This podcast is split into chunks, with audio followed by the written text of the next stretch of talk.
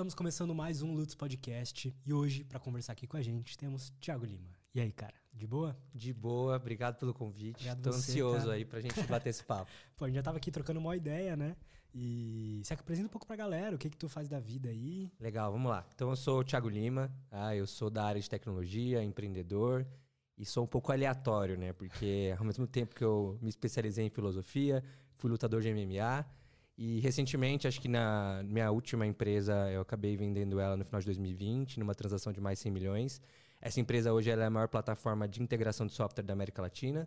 E após disso, eu acabei de fundar uma outra empresa na área de educação que utiliza inteligência artificial para educação adaptativa. Então, eu dei um breve resumo aí para a gente não explorar todos os detalhes da, da história. Mas eu sou essa mistura maluca aí entre esporte, empreendedorismo, enfim, é, filosofia, etc. Que que você acha que existiu essa mistura, assim, de... Como a gente tinha falado, eu também sou um cara de muitos hobbies e gosto de passear por várias áreas, assim. Como é que foi de um, de um filósofo pra um lutador de MMA, pra um CTO, CEO? Olha, não vou dizer para você que foi tudo premeditado, mas o que, que eu comecei a perceber ao longo da, da história, né? É, existe um assunto chamado de interdisciplinariedade, que é basicamente você conseguir unir várias disciplinas completamente distintas num conhecimento único. E eu comecei a perceber que quanto mais coisas extremas e diferentes eu fazia, mais único eu ficava. Mais conhecimentos diferentes eu tinha. Então, por exemplo, é, da minha passagem que eu tive no mundo da luta é, e pegando os aprendizados que eu tive de lá, disciplina, enfim, técnica, etc., tudo isso aplicado ao mundo de empreendedorismo, você cria uma potência gigantesca, porque basicamente você está unindo disciplinas diferentes para criar algo novo. Então, toda essa, é, essa- essa- essas disciplinas aleatórias que apareceram na minha vida, por mais que não foram premeditadas, eu sempre parti do princípio que eu conseguiria reaproveitar num próximo passo, independente de qual seja. Nada poderia passar em branco na minha vida. E aí, por isso, eu acabei ah, optando por realmente coisas muito diferentes. Por exemplo, a filosofia. Eu fui me especializar na filosofia quando eu tive um acidente na minha vida. E antes disso, eu tinha muita dificuldade de lidar com o sentido da vida, com gestão de pessoas. Porque eu era um cara muito técnico, muito é, bits e bytes, né? Como a gente chama no mundo de tecnologia. Então, pra mim, era tudo sistêmico, tudo frio, tudo, Tudo pragmático. zeros. Exato. e aí, quando eu fui estudar filosofia, eu vi um mundo completamente diferente e que ao mesmo tempo poderia ser complementar ao meu estilo de liderança. Então, eu sempre busquei fazer esse, esse mix que me trouxesse é, algo distinto e que me destacasse de certa forma, né? Porque o, o autêntico, enfim, o distinto geralmente se destaca muito mais rápido do que aquilo que copia a massa, né? Mas é é interessante você falar isso, porque durante muito tempo eu me senti muito culpado de não ter escolhido algo exato, sabe? Pra aprofundar. Só que você tá aí me contando de interdisciplinaridade, de juntar os conhecimentos. Eu não vejo isso. é, não é o que a galera costuma vender, assim. A galera do empreendedorismo fala, não, pega uma coisa e foca e fica bom nisso, né? É, eu acho que tem que ter o foco. É, isso é, é um ponto super importante, que é você colocar a energia certa, no timing certo, enfim, no lugar certo, etc. Porém, se você faz isso com uma capacidade de execução, com uma capacidade de conhecimento, com outras disciplinas atreladas, você tem muito mais potência para você chegar num determinado lugar. Então, vou dar um exemplo, né? Naquele mesmo exemplo que eu estava comentando anteriormente. É, quando eu fui empreender, logo depois que eu tinha me especializado em filosofia, eu fui um gestor um milhão de vezes melhor. Inclusive, eu dava aula de filosofia para as pessoas que trabalhavam na minha empresa. Então, olha o quanto que eu consegui reaproveitar aquele contexto, mesmo focando em empreender. Né? Então, é, acho que você pode ter o foco, você tem que ter o foco. É, tudo para dar certo você precisa de repetição, cara. Essa é a lógica que eu aprendi no esporte. né? Você pega os grandes atletas, tipo Kobe Bryant, enfim, qualquer cara, era o cara que se esforçava mais, matematicamente falando, repetia aqueles movimentos, ficava muito melhor e tinha mais excelência. Empreendedorismo, qualquer outra coisa, é, segue essa mesma lógica. Né? Agora, se você faz essa lógica com conhecimentos atrelados que podem te distinguir, você vai muito mais rápido. Então é, é- é esse pensamento que eu queria provocar, é, falando um pouco dessa inter- interdisciplinaridade. Cara, interessante, porque eu, como dono de uma pequena empresa também, de. Eu, eu tenho dificuldade de enxergar esse. O trabalho da empresa, como o CEO da empresa, sendo essa coisa disciplinada, sabe? Porque. Como, como que você aplica isso, assim, um trabalho diariamente sempre para evoluir, se pelo menos sempre um pouquinho, sabe? Porque eu sinto que tem dias que eu acho que isso assim, você nem precisa ser dono de uma empresa, você pode trabalhar numa empresa. Tem dias que você parece que você tá lá, você tá no trabalho, mas você não, não evoluiu nenhum passo sabe? Nem um, nem um, nem um pouquinho. De onde você. Do, do porquê que você acha que isso acontece? Legal. Eu, eu acho que, assim, primeiro de tudo, a disciplina, ela não é algo pontual, ela é algo que se torna um estilo de vida. É uma disciplina funcional mesmo, ela é consistente. E, assim, a meu aprendizado de disciplina foi com o esporte. É, você vai percebendo que se você não tem disciplina de treino, se você não tem disciplina de dieta, você fica para trás. Então a competição te obriga a ser disciplinado, a não ser que você não queira ser um atleta de ponta. Aí é outra história. Mas se você tem competição no seu sangue e você vê que você não está atingindo o resultado, logo você faz uma engenharia reversa e fala: não, eu vou ter que ser disciplinado. A partir do momento que você fica muito disciplinado, é, isso vira parte da sua vida em qualquer outro aspecto. Então, todas as vezes que eu fui empreender ou que eu fui liderar algum time, é, essa, esse conhecimento em disciplina, esse modus operandi, virou parte de mim mesmo. Então, eu tenho muito esse desenho de metas grandes, mas ao mesmo tempo de saber as metas pequenas que eu preciso fazer para chegar na meta grande. Como né? que, que são os milestones. mapeia isso? Eu sou um cara matemático em tudo, né? Eu, tra tra eu trabalho com, com, software, então eu preciso criar playbooks, que a gente chama para tudo, que é basicamente você criar previsibilidade nas coisas que você faz.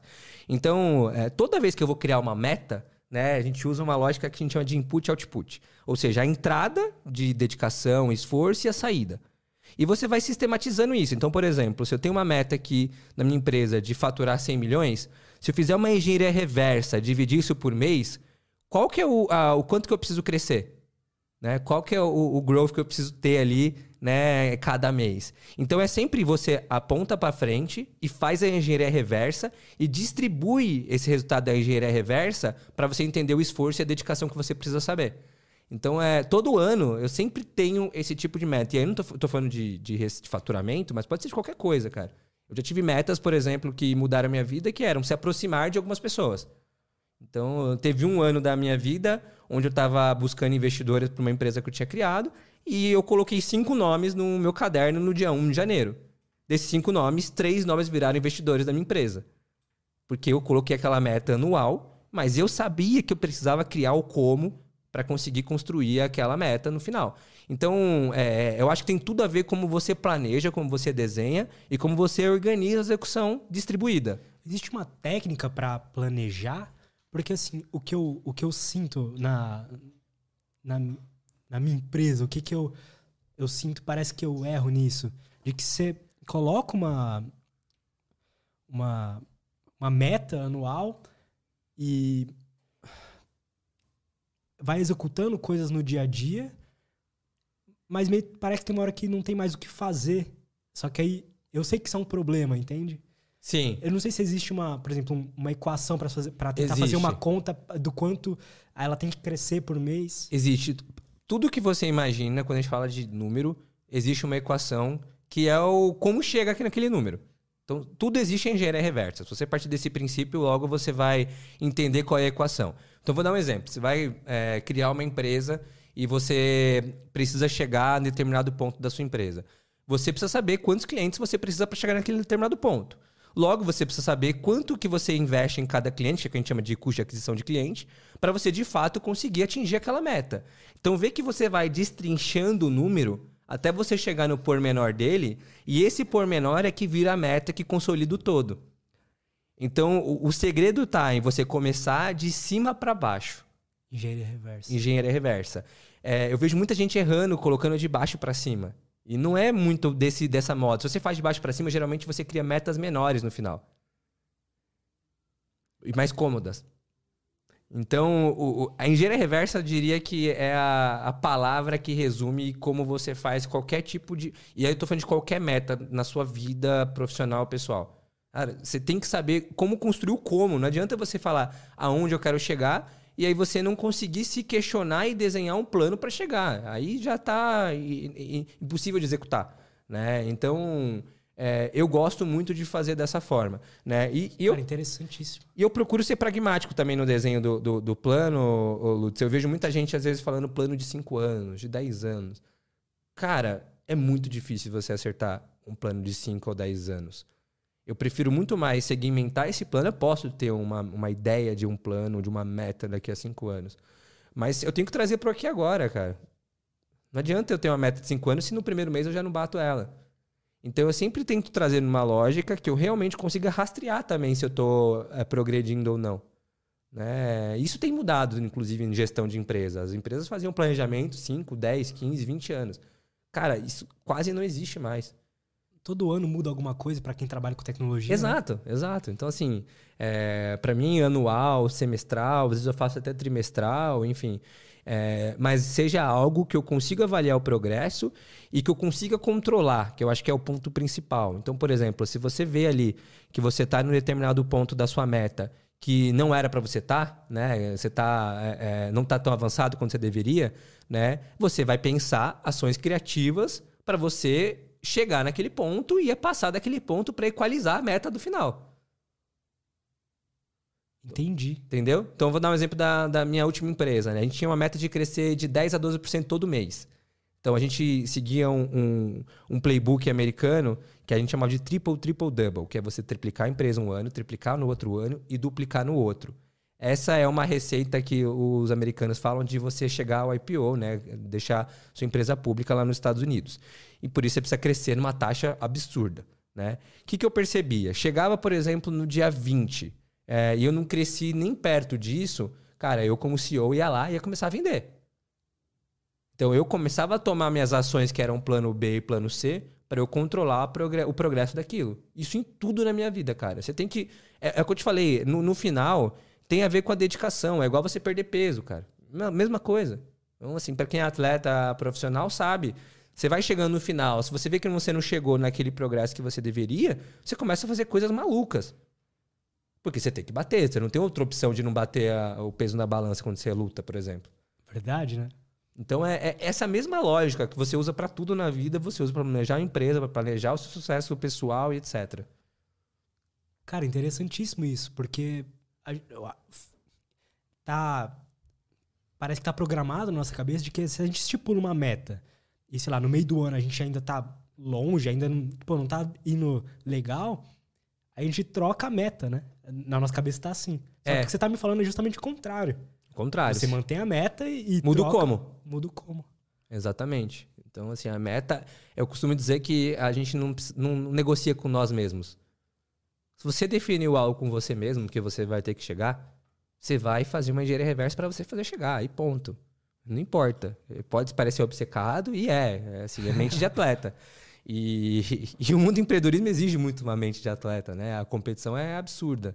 Uh, o empreendedorismo não deixa de ser um, um esporte altamente competitivo, onde várias é empresas. É verdade, né? Então, assim, é, é o mesmo pensamento. O que, que te atraiu para esse para ir por esse lado? Porque, como você falou, tem coisas muito incomuns, assim, com o mundo de atletas e tudo mais.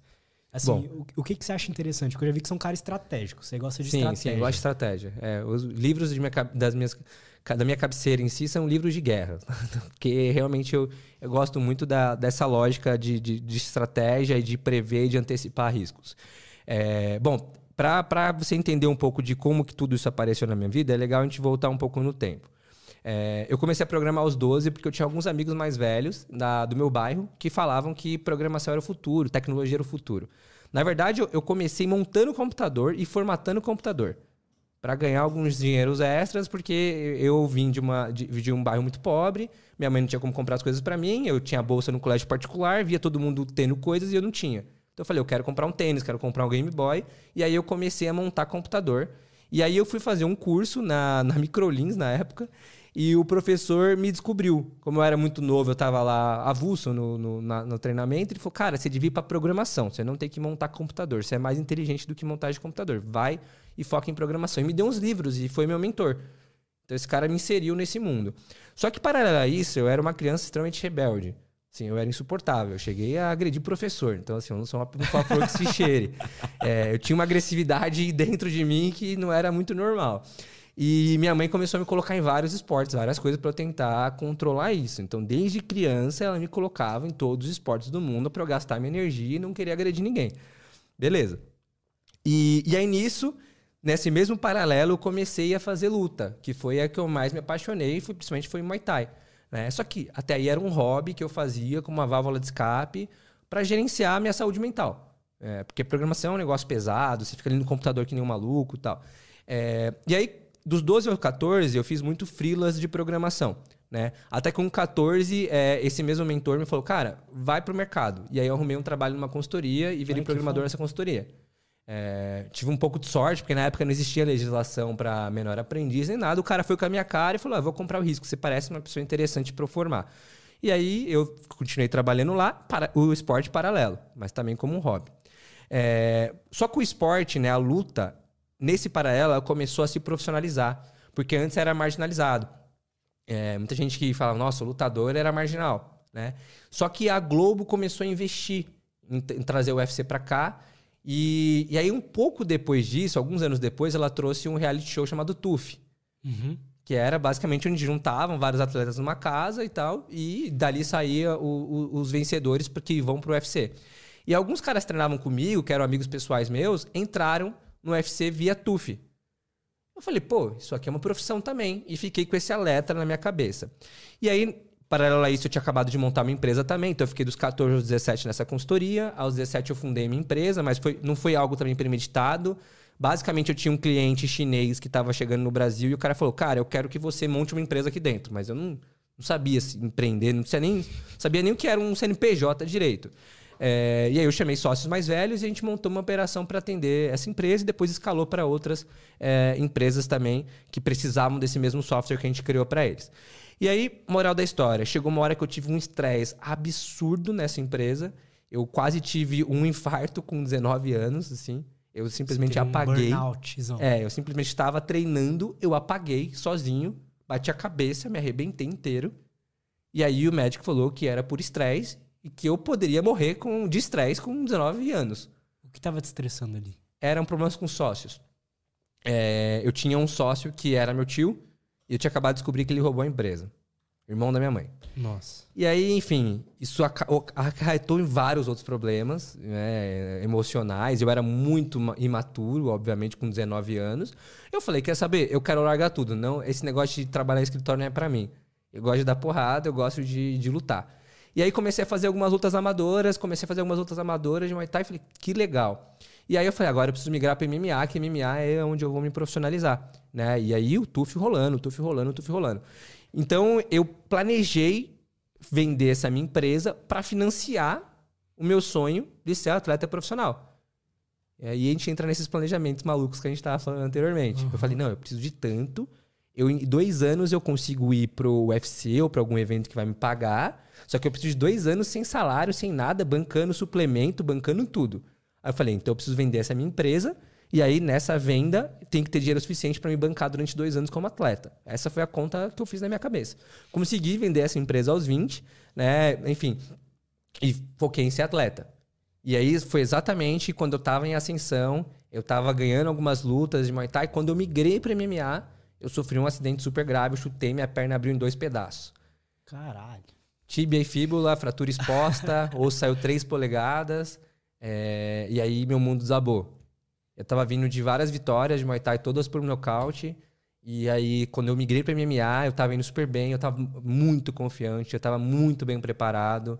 Eu chutei uma vez, eu vi que o cara sentiu. Na segunda fez um barulho e eu achei que eu tinha quebrado a perna do meu oponente.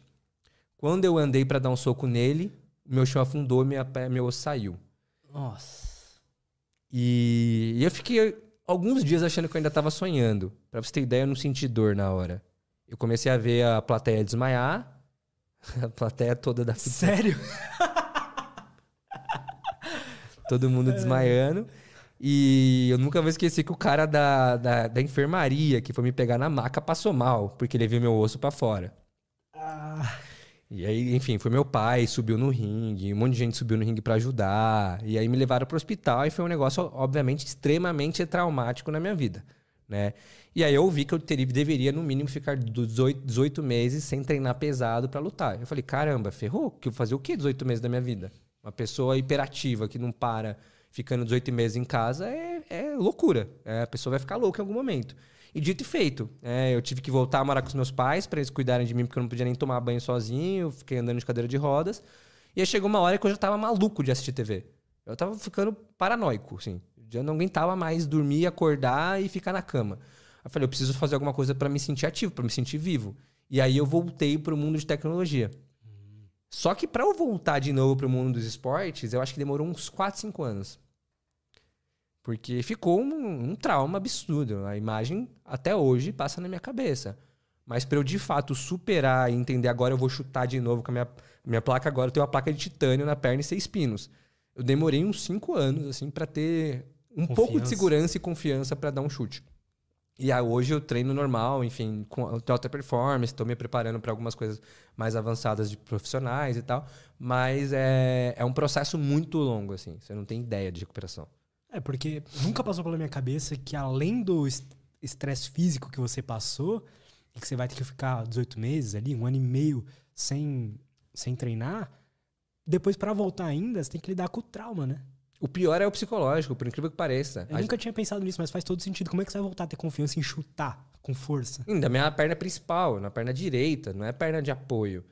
Então, Caraca. você não pisa direito, você não pisa com a, com, com, com a vontade que você. Enfim, você faz meses de físio. É um negócio terrível, mentalmente falando. Como eu disse, a dor física, ela existe, mas ela é temporária. Chega uma hora que a dor física, ela começa a existir porque você fica traumatizado. Então você tem medo de pisar. E aí, quando você pisa, dói mais do que deveria. Sua perna fica bamba porque você não sente que você tem confiança. Então é um processo assim que, se você supera, é fato que você vai dar certo na vida. Se você não supera, você vai direto para depressão, porque é muito complexo. É, e eu cheguei na beira, provavelmente, de, de. Ou até tive depressão e não sei. Mas que eu fiquei no fundo do poço mentalmente, pensando coisas horríveis e aí, nessa época, foi quando eu conheci a filosofia. Olha que curioso. Interessante. Eu, muita gente me dava Bíblia, coisas de religião, e eu era muito religioso nessa época. Mas eu fiquei muito puto com a religião. Eu Por falei, quê? Por que aconteceu essa merda comigo? Foi basicamente isso que eu fiquei pensando no hospital. Eu fiquei duas semanas no hospital internado, e o pessoal me dando Bíblia, falando que era falta de Deus no meu coração. É, para me deixar mais puto, né? Já tava com a perna, fratura exposta, e o pessoal falando que eu não tinha Deus no coração. E aí eu comecei a falar, não, não tem nada a ver com a religião. Eu preciso estudar algo mais profundo. É, e aí cheguei no sentido da vida pela filosofia. Comecei a estudar o sentido da vida. Então, comecei do básico, li Aristóteles. E me apaixonei pelo conhecimento e filosofia. Falei, olha que profundidade que tem esses caras dialogando, pensando. É... E aí eu deixei um pouco de lado a religião, que para mim era algo mais superficial, que não tinha tanta lógica e fui pro lado da filosofia, que para muitos parece algo subjetivo, mas não é. Não é subjetivo? Não é subjetivo, cara. Não é subjetivo. Acho que tudo depende de como você reage àqueles pensamentos que estão lá. Assim, a filosofia é um leque cheio de conteúdos e de conhecimentos e de pensamentos que um distorce o outro, um é contra o outro. Então, o, a forma como você unifica e leva para si, né, é onde você torna aquilo objetivo. Então, é, é, não é subjetivo como as pessoas pensam, cara. Muito pelo contrário. Foi o que me tirou desse buraco. Cara, que interessante. Mas é a primeira pessoa que eu vejo que saiu de um fundo do poço através de filosofia. Mas faz todo sentido. Sim. Foi, foi, a, foi a partir do estudo de tentar entender o sentido da vida que você saiu de uma situação merda que você tava. E, e é que, engraçado, né? Porque eu tentei achar culpado de tudo, eh, todos os jeitos e, e, e, enfim, agentes externos sobre um acidente. E aí, quando eu comecei a estudar filosofia, eu percebi que eu que fiz eu chegar até ali. Na verdade, foi um estresse que eu gerei tentando fazer um calejamento na minha perna. Tinha algumas técnicas que estavam vindo para o Brasil, eu tentei fazer umas técnicas e não deixei minha canela recuperar a tempo da luta. Então, quando eu fiz o raio-x, estava cheio de microfraturas. Então, assim, eu me responsabilizei. Depois de muito tempo, eu tomei a coragem. E foi a filosofia que me levou nesse pensamento. Olha que louco. Porque eu tava achando que era Deus que tinha feito isso comigo, queria me punir, enfim, que era karma. Eu pensei em trocentas mil coisas, menos que eu que tinha gerado aquilo. E aí a, a filosofia me trouxe uma lucidez no sentido de, cara, pensa bem, como é que aconteceu isso? O que, que aconteceu antes? É, é consequência de algo que você mesmo provocou. E de fato foi. É uma intensidade a mais que eu fiz no, no, durante os treinos que me gerou aquele acidente. Faz todo sentido. Quando você fala de sentido da vida, você diz o sentido da vida ou da sua? Da minha, principalmente. É... Você encontrou o sentido da sua vida? O sentido muda? Como é que é isso? Essa é uma bela pergunta, cara. É... A filosofia em si, né? Ela tem linhas muito diferentes em relação ao sentido da vida. Então você vai encontrar filósofos, por exemplo, como Aristóteles, que acha que a gente nasce numa máquina perfeita, onde cada um tem uma função específica nessa máquina, né? Ou seja, a gente nasce com um projeto pré-concebido e perfeito para ser executado ao longo da vida e que isso é atingir o máximo da excelência da vida. Então, existe essa tese. Existe um outro contraponto, que é o que eu mais me identifico, que é o contraponto do existencialismo, que é primeiro você existe, depois você tem uma essência. Ou seja, você não nasce com nenhum projeto, você é o que você quer. Você é responsável pelas suas escolhas. Parece forte, e é. Então, eu, se eu quiser ser lutador amanhã, eu vou ser. Não necessariamente eu nasci com um projeto divino que me fez ser. Sim, eu vou lá com a minha inteligência. Então, ele, esse, esse existencialismo, ele vai um pouco contra né, a gente é, terceirizar e externalizar um projeto pré-concebido. E aí é muito interessante porque o existencialismo ele tem uma, um trecho muito específico de Sartre que é comparar a gente com uma tesoura, né? Então, assim, uma tesoura ela nasce com um projeto pré-concebido, porque ela é uma tesoura, quem projetou ela, ah, vou fazer duas lâminas, ela, o projeto dela é cortar. O ser humano não. O ser humano ele simplesmente nasce. Não necessariamente ele tem uma função de estar lá. Então a gente dá um significado para nossa vida. Então são duas linhas completamente diferentes. Eu gosto muito das duas, mas eu prefiro acreditar na segunda. Interessante. Mas me corrija se eu estiver errado. As duas, elas colocam você para para dar o teu melhor, né? Ou não? De fato, sim. Essa é a parte que eu acho que tem uma intersecção entre as duas. As duas é, cara, é, independente de você ter dom ou não ter dom, faça o seu melhor. Viver com excelência é isso. Você atingir a sua maior potência. Né? Aliás, o que, que seria a vida se a gente não atingisse nossa potência, se não tivesse evolução? Você consegue pensar em viver de forma estável, né? Para mim é uma hipocrisia absurda você falar que quer estabilidade na sua vida. Então, se você quer estabilidade, você tá, você vai morrer. Né? Se a vida não é progresso, não é evolução, o ser humano está em constante desejo, está em constante busca. Né? Como é que você pensa em buscar estabilidade? Cara, faz sentido. A estabilidade, ela te impede de aprimorar. Exato. Aí você vai parar no tempo, todo mundo evoluindo em paralelo, todo mundo crescendo, e você vai parar no tempo? É morte, cara. O mundo é competitivo, querendo ou não. Isso me quebrou agora, porque eu queria tanto juntar aí 5 milhões e botar para investir e parar de trabalhar. essa é a maior ilusão que você vai ter na sua vida, cara. Cara, essa é a maior ilusão. Eu, eu vou te dizer o que aconteceu comigo em relação a isso, né?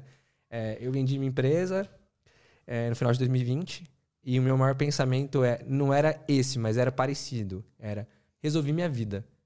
É, meu objetivo, por ser muito pobre desde criança, meu objetivo era ser muito rico. E falei, cara, é isso. Quando eu atingir isso, eu zerei a vida, né? É um okay. bom objetivo. Eu vou te dizer que quando o dinheiro caiu na minha conta, foi um dos momentos mais complexos e mais crise existencial eu tive naquele momento. Porque eu percebi que o dinheiro não tinha o valor que eu achava que ele tinha.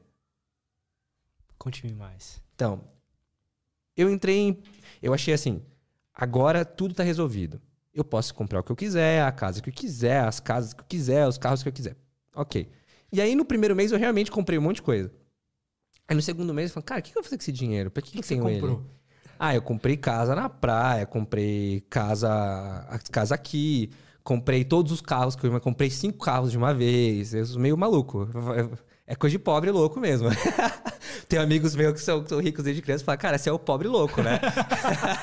Rico emergente. É o que todo quase jogador de futebol, os caras que vêm da pobreza fazem, cara. Começa a comprar um monte de coisa. É que você participou de uma transação que é quase inimaginável para quem não tá nesse mundo assim, de 100 milhões, né? Sim, e, e, mas eu já tinha ganhado algumas coisas antes, mas nada muito perto disso. Então, para mim, foi um choque de realidade, porque eu achei que assim, cara, minha vida é isso. Só que eu comecei a perceber que eu nem tinha o que fazer com aquele dinheiro, eu nem sei porque eu queria aquele dinheiro. Sim, comprei coisas para meus pais. Fiz, eu, eu, eu, fiz, eu não precisava daquele dinheiro. No final era isso. É ótimo, não vou ser hipócrita. Você ter dinheiro, fazer o que você quer a hora que você quer. Eu não vou ser hipócrita com você. É, e acho que todo mundo deveria conquistar. Mas eu, você entra num vazio, cara, quando você percebe que o dinheiro não tem valor nenhum como você achava que você que tinha. Na verdade, o dinheiro, muitas das vezes, atrai muito mais problema do que solução. Porque você vira uma referência. Se você vem num contexto pobre e você ganha muito dinheiro, você vira uma referência de resolver problema dessas pessoas. todo mundo começa a te consultar para qualquer coisa. Alguém quer comprar um guarda-roupa vai te perguntar. Então te gera mais problemas do que solução. Se você olhar por esse, por esse prisma. É, e aí você entra numa lógica de tipo, cara, tá, e qual que é o real sentido então? Para que, que eu conquistei isso? Né? Enfim, e aí você começa a perceber que quanto mais você esquece, talvez, o dinheiro que você tem, ou quanto mais você vive sem a função do seu dinheiro, né, melhor é a sua vida. Melhor é a qualidade da sua vida. Então eu comecei a melhorar muito esse pensamento quando eu, de fato, consegui esquecer rendimento. Cara, aí você começa a fazer coisas que são é, autênticas suas. É, eu vou te dizer uma, uma coisa que eu ouvi de um mentor meu, que vendeu uma empresa lá atrás por, por 100 milhões de dólares, em 2011. E o cara me falou o seguinte, Thiago, chega uma hora que você não pode ser refém do dinheiro. Se você for refém do dinheiro, você tá fadado à infelicidade. E ele me explicou o conceito. Falou, cara, que, que você gosta? Eu falei, putz, eu gosto de andar de barco. Ele falou, então compra. Você sabe que barco não, não, não vai. que vai depreciar o seu dinheiro. Você sabe disso, né, Thiago? Você não vai ganhar dinheiro com barco, né? Falei, sei. Tá, mas dane-se. Você tem dinheiro para fazer isso. Então você vai ficar refém do seu dinheiro e para você prefere deixar ele alocado no banco para você morrer amanhã? Então assim, você tem que ter um percentual para você fazer o, o uso do dinheiro sem ser refém dele.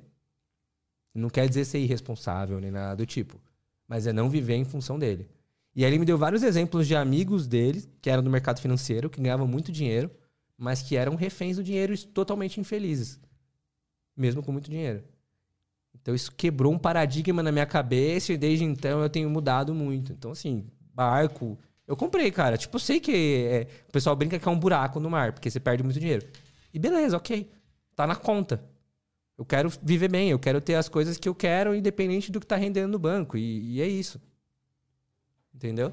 Inteligência com dinheiro é isso. É você esquecer que ele existe, não ser refém dele, mas tem que ser responsável, obviamente. Você sente que essa lição que você aprendeu, que você passou aqui pra gente agora, ela é aplicável para alguém ainda que não, talvez não tenha essa a liberdade financeira? Não. Eu acho que. Primeiro tem que conseguir. Exato. Eu tá. acho que assim, se você quer ter uma autonomia e uma liberdade financeira desse tipo, você tem que conseguir chegar lá. É, não dá para ser irresponsável e, ah, eu vou comprar um barco se você tem três filhos e não tá conseguindo pagar a pensão. É, tem uma lógica de você chegar num patamar onde você não precisa mais se preocupar com dinheiro.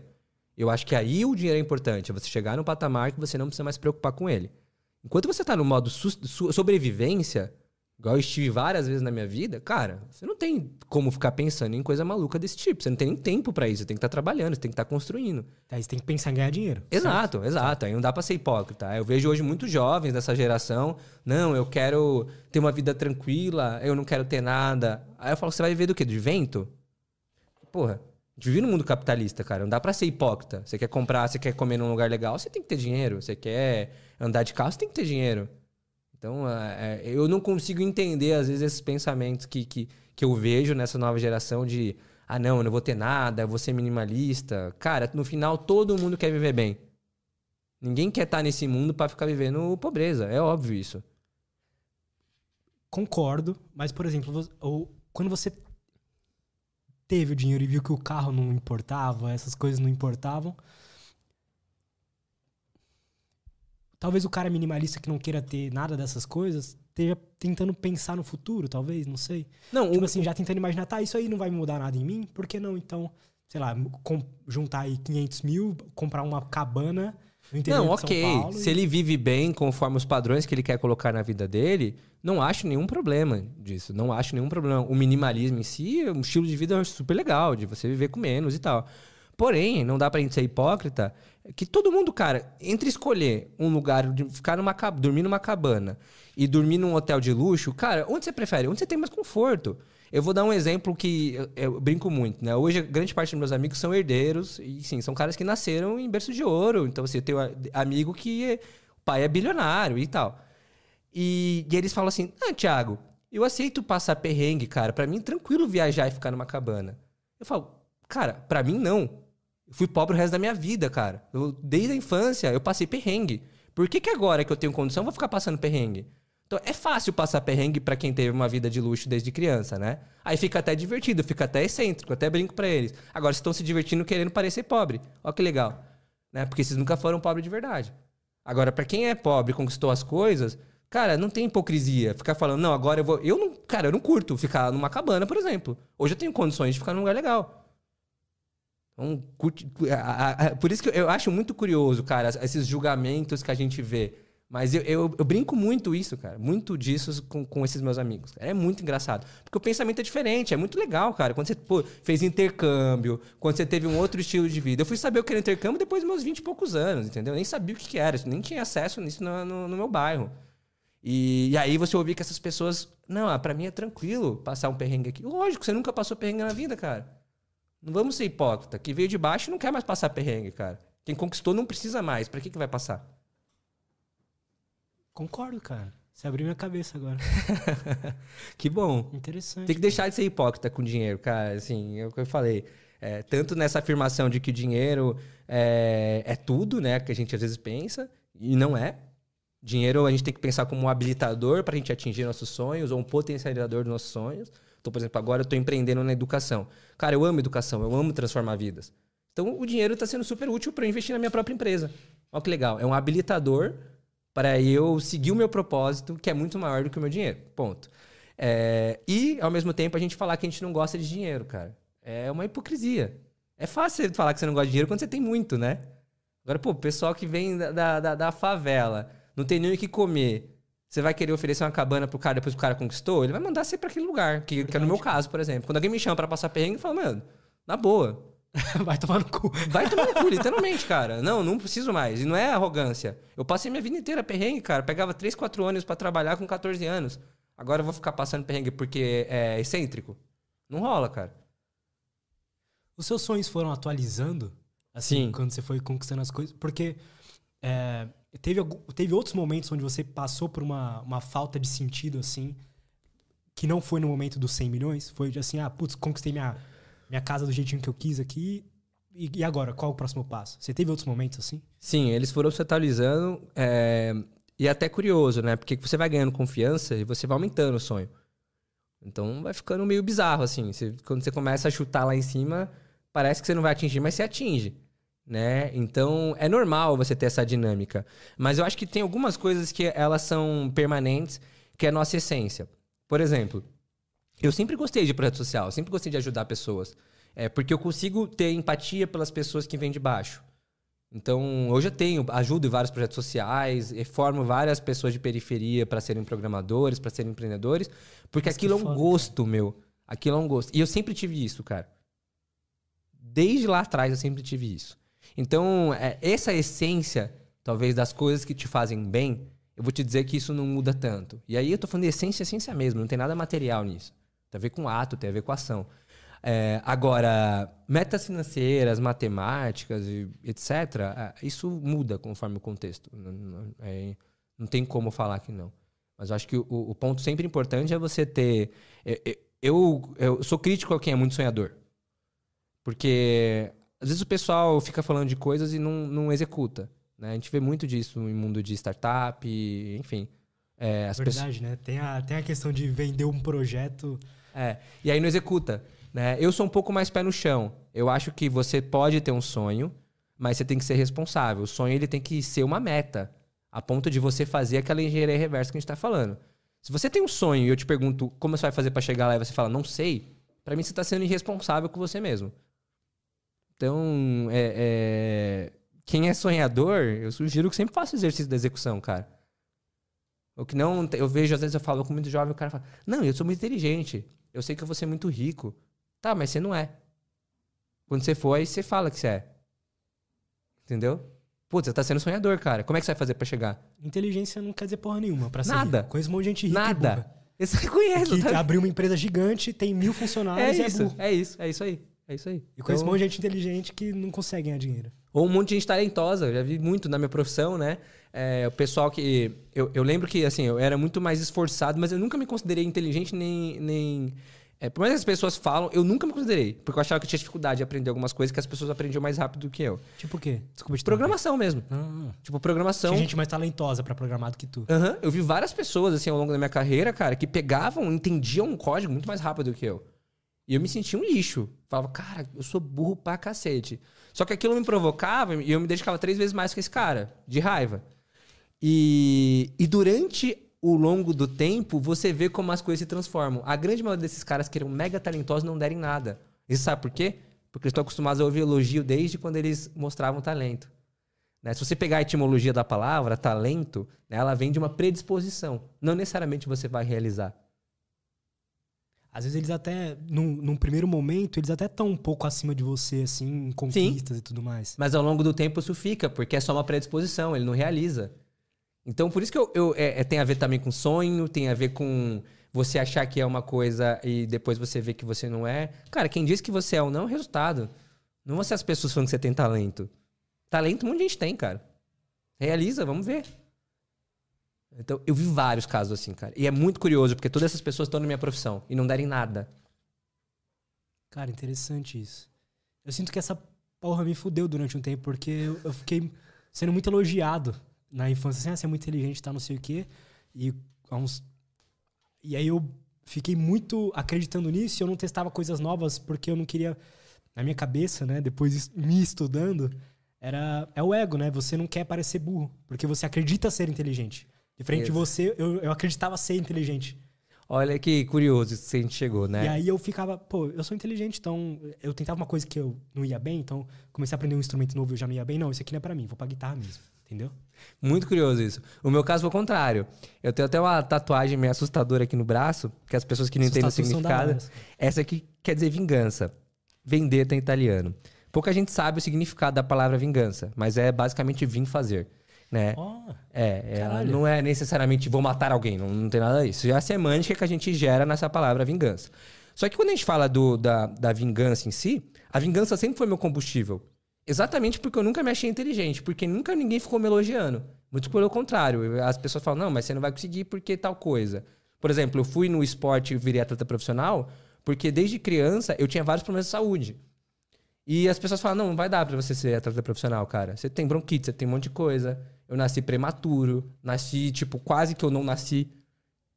Então, essa, essas provocações foram o meu combustível. E tudo que eu fiz na minha vida até então, eu descobri que foi por causa de vingança. Tudo que eu conquistei foi porque alguém duvidou de alguma coisa que eu era capaz.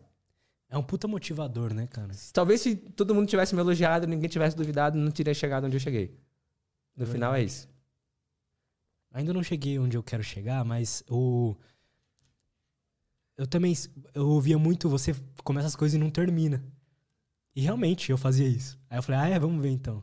E aí eu consegui dar um passo a mais. Você vê, a crítica te fez mais evoluir do que provavelmente os elogios, né? É. Só que, como é que você continua recebendo a, esse motivador? Porque chega uma hora que a, as críticas foram diminuindo para mim. Eu é. queria ser mais criticado. É, esse é, um, é, é algo muito complexo que eu estou vivendo nesse momento. Né? Porque hoje você é o cara de que vendeu uma empresa de 100 milhões, tá, não sei o quê. É, é, é muito curioso. Essa pergunta eu estou fazendo reflexões nesse exato momento, nessa exata semana. Né? Eu lembro que a, olha que, que coisa maluca, né? É, em 2017, quando eu tinha fundado a Link API, numa das primeiras reuniões, eu falei brincando para os acionistas e para os conselheiros que a Link API tinha potencial de valer mais de 100 milhões em três anos. Eu falei brincando, não era uma meta. E esses caras todos riram da minha cara. E eu fiz um post no Facebook. Quem que eram os caras? Desculpa, eu não peguei. Eram os investidores tá. iniciais dessa empresa. É, e aí, a gente fez uma reunião. Assim, a empresa, sei lá, tinha dois, três meses. Mas sabe o que eu falei brincando? Ó, oh, o potencial da empresa é tal. E os caras riram da minha cara. Nesse mesmo dia, eu fiz um post que tá até hoje lá no meu Facebook. Falando, estão duvidando de mim vão engolir a seco isso aí. Basicamente, uma mensagem, um textão. Só que eu joguei pro alto. Eu não tinha feito meta. Consequência, final de 2020, eu vendi a LinkPay por mais de 100 milhões. Cara, eu tenho absoluta certeza que se eles não tivessem duvidado de mim, eu não teria vendido a empresa por mais de 100 milhões. Então, olha o, o quanto que uma crítica, ou alguém rir da sua cara, ou alguém duvidar do seu potencial. Essa é a melhor coisa, cara. Moral da história, vendi. Logo depois, é, fiquei um tempo na empresa que, que me adquiriu né, fiquei como diretor de tecnologia. É, essa empresa fez o, o, IPO, né? Inclusive hoje ela está listada é, em Nasdaq. E fundei uma outra empresa de educação. e fiquei, cara, com um problema gigante, porque todos os investidores que eu falava, os caras falavam, cara, animal, a sua ideia, perfeito, vai dar certo e tal. E todo o primeiro mês foi assim. Ninguém duvidou, ninguém duvidou. Foi impressionante. Até que pessoas que estavam na fundação da empresa, há duas semanas atrás, falaram: putz, eu vou seguir outra coisa da minha vida. Eu acho que eles nem duvidam que vão dar certo. Mas eu criei a narrativa para mim mesmo que eles estão duvidando. Então foi o melhor combustível que eu poderia. Foi um presente para mim. E aí, dessas duas semanas para cá, a empresa já cresceu absurdamente. Então, é, eu descobri que para mim é muito importante. E, e, infelizmente, eu preciso dessa motivação externa. Eu preciso de alguém me provocando. Eu preciso de alguém falando que eu não vou conseguir. Queria que não fosse assim. Mas quando eu olho meu histórico, enfim, meu presente, é, eu vejo que isso foi o grande diferencial para eu chegar onde eu cheguei. É, é, curioso. Cara, é curioso porque eu tô me sentindo estagnado, porque eu não fico motivado, como eu tinha antes as críticas das pessoas. Só que hoje é muito elogio. Já, é tipo, eu, eu falo assim, ó, oh, tem esse projeto aqui. Vai para cima, tá não sei o que. Eu falo, pô, cara, Fala que vai dar errado, né? É. Total. Então, é... enfim, eu, assim, acho que o único ponto que eu tenho que tomar muito cuidado e, e que eu falo nas minhas terapias e tudo mais é que isso não torne uma infelicidade ou, um, ou virar obcecado pela vingança. É, porque pode acontecer, né? É, pode acontecer. Mas para mim a vingança, sempre a melhor vingança foi o sucesso. A ponto de eu ficar insuportável, que as pessoas que duvidaram de mim, a informação vai chegar nelas e não vai ser através de mim. Então, para mim sempre foi o melhor combustível do universo, cara. É, assim, quer me dar um presente é falar que algo que eu tô fazendo vai dar errado. Só que te ouvindo falar, eu vejo também que você tem uma uma vontade por criar coisas e projetos, uhum. sabe? Essa essa vontade de criar coisas assim, ver elas se transformando e tudo mais, certo? Certo. Acho que quase todo Porque... empreendedor tem uhum. isso assim de querer exercer um. É quase a arte do empreendedor, né? Criar algo do zero. É, criar algo que vem de uma ideia, você tem que validar, aí você desenvolve um produto, aí você escala ele para vários clientes e tudo mais. É, é onde o, o, artista empreendedor se diverte, de fato. E quando você cria algo, cara, é, é, eu acho que a parte mais legal é que realmente é comparado com uma arte, que você coloca o seu íntimo lá dentro tem a ver com o momento de vida que você está vivendo. Não se torna apenas um business. No final, é quase que um filho que você está criando ali. Né? Eu lembro exatamente quando eu criei minha última empresa, a, na Link API. Primeiro ano a gente chegou a mais de cinco países, a gente foi crescendo, aí passamos de 200 clientes, aí passamos de 15 países. E aí você começa a olhar para trás e fica orgulhoso que aquilo era uma ideia completamente maluca, que todo mundo estava duvidando. Você escalou ela então, esse processo de criação, eu tenho certeza que é algo que todo empreendedor nato gosta, cara. Não, não tem como fugir. E o empreendedor, ele tem um problema que ele vira. Ele fica no tédio muito rápido. Verdade. Muito rápido. Então, quando a empresa começou a crescer muito, eu comecei a ficar no tédio. Comecei, começa a buscar coisa para fazer. Né? E é péssimo, mas eu, eu, todo empreendedor que eu conheço tem esse problema. Assim, dificilmente o empreendedor ele não fica no, no tédio repetindo as mesmas coisas durante um longo período de tempo. Então eu gosto sempre de estar tá exercitando esse lado mais de criação, porque eu acho que isso me mantém vivo.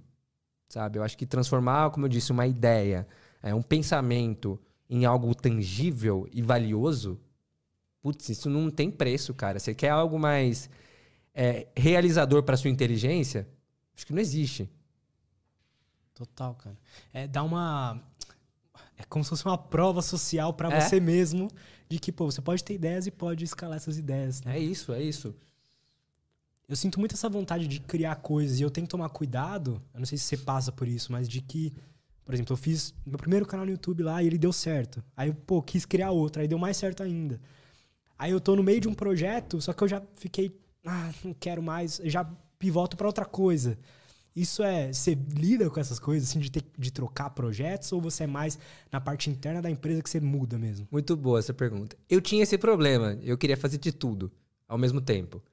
E comecei a perceber que eu não conseguia dar o meu máximo se eu fizesse tudo em paralelo ao mesmo tempo. Então, vou dar um exemplo clássico aqui. É, em 2016, é, em 2015 eu morei um tempo nos Estados Unidos e quando eu estava diretor de tecnologia e sócio de uma empresa grande aqui de São Paulo.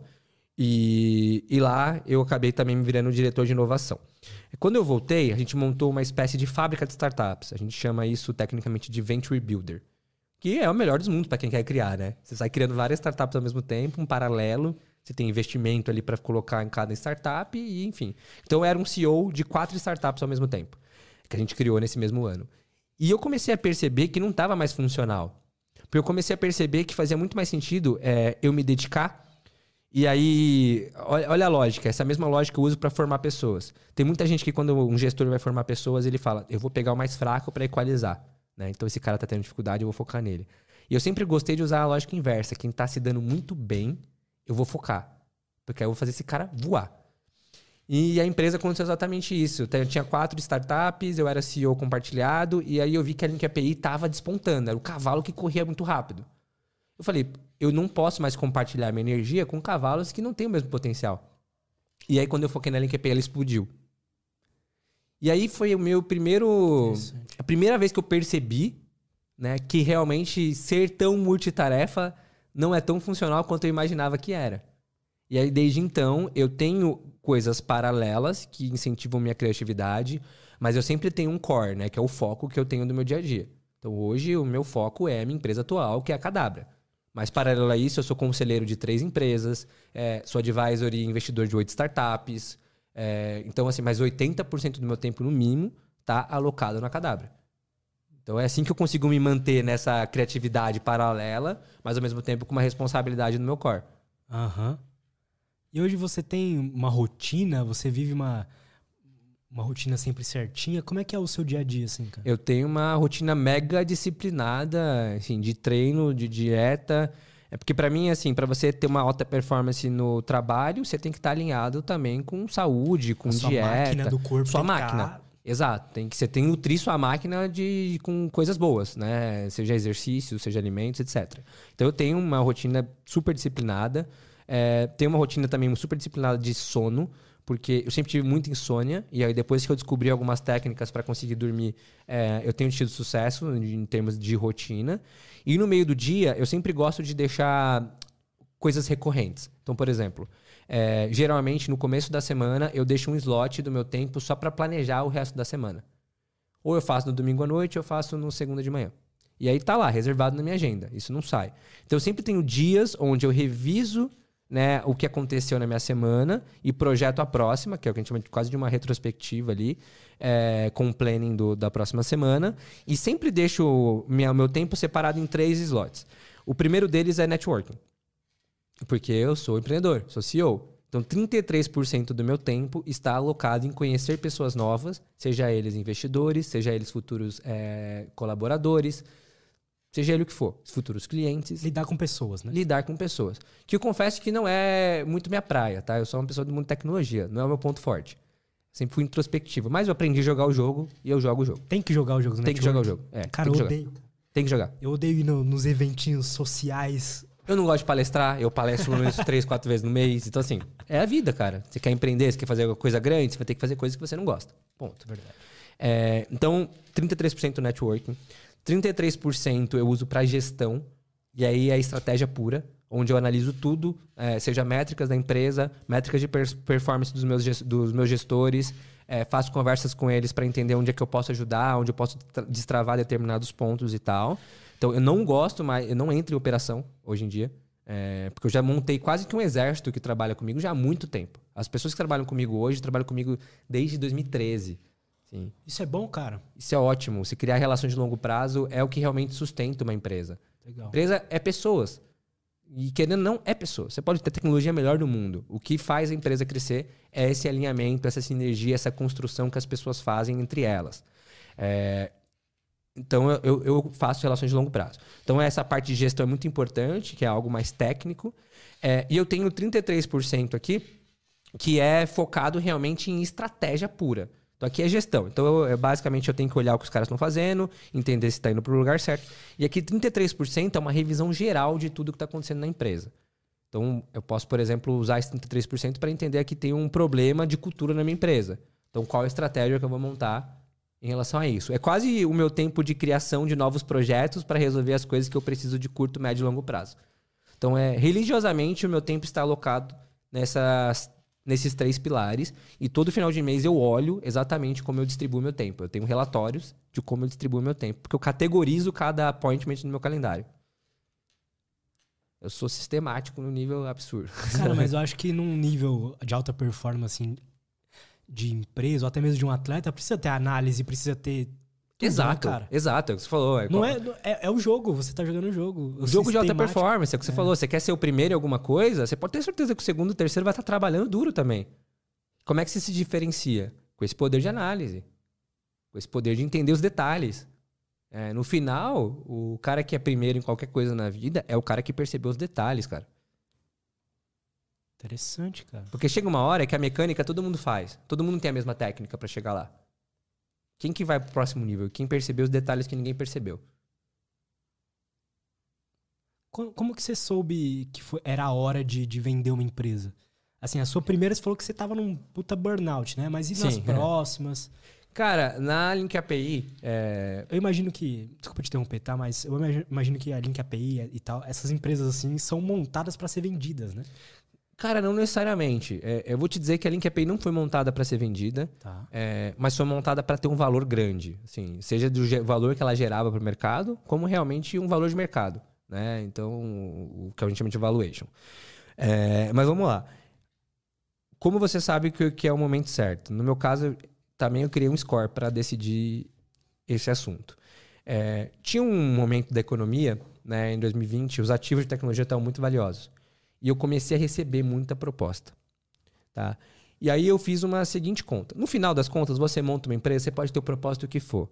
Mas você monta uma empresa para ela dar certo. E ela dar certo, a consequência é dar dinheiro para os acionistas. Não tem como a empresa não dar certo e não, não gerar valor para os acionistas, né? Mesmo, a não ser que seja um projeto social, que a gente está falando de uma outra categoria de empresa. Uma empresa normal, é isso. É, e aí, em 2020, como eu comecei a receber algumas propostas, eu comecei a fazer algumas análises e contratei uma assessoria para me ajudar nessas análises. Beleza. Só que a minha empresa estava indo muito bem. Estava indo muito bem. E aí eu falei, quais seriam as possíveis rotas né, para eu conseguir uma, uma liquidez, né, eu conseguir ganhar dinheiro com a empresa? Uma era é, tornar a empresa pública, né, fazer um IPO, que é o padrão. E aí eu fiz um business plan, eu fiz um plano para entender em quanto tempo eu faria isso e quantas rodadas de investidores eu precisaria. E o quanto que isso diminuiria meu percentual da empresa. Precisaria de mais cinco anos, eu já estava rodando a empresa três, eu precisaria de mais cinco anos no meu business plan. Em contrapartida, eu fiz uma conta inversa. Tá, e se eu vender agora, quanto que eu ganho? Quando eu comparei o quanto que eu ganho versus quanto eu ganharia em cinco anos com a quantidade de investidores que eu precisaria que entrasse e a complexidade de eu fazer o outro, a outra transação lá na frente versus a complexidade de fazer agora, onde eu tinha 80% da empresa, falei, agora. Cuja oportunidade. Putz, amava a minha empresa? Amava, cara, mas agora eu tô habilitado para fazer algo muito maior. Então, é, eu digo que quem constrói uma empresa não pode ser apegado à empresa, cara. Você vai encontrar tantas ideias legais para você fazer, tantos problemas para você resolver.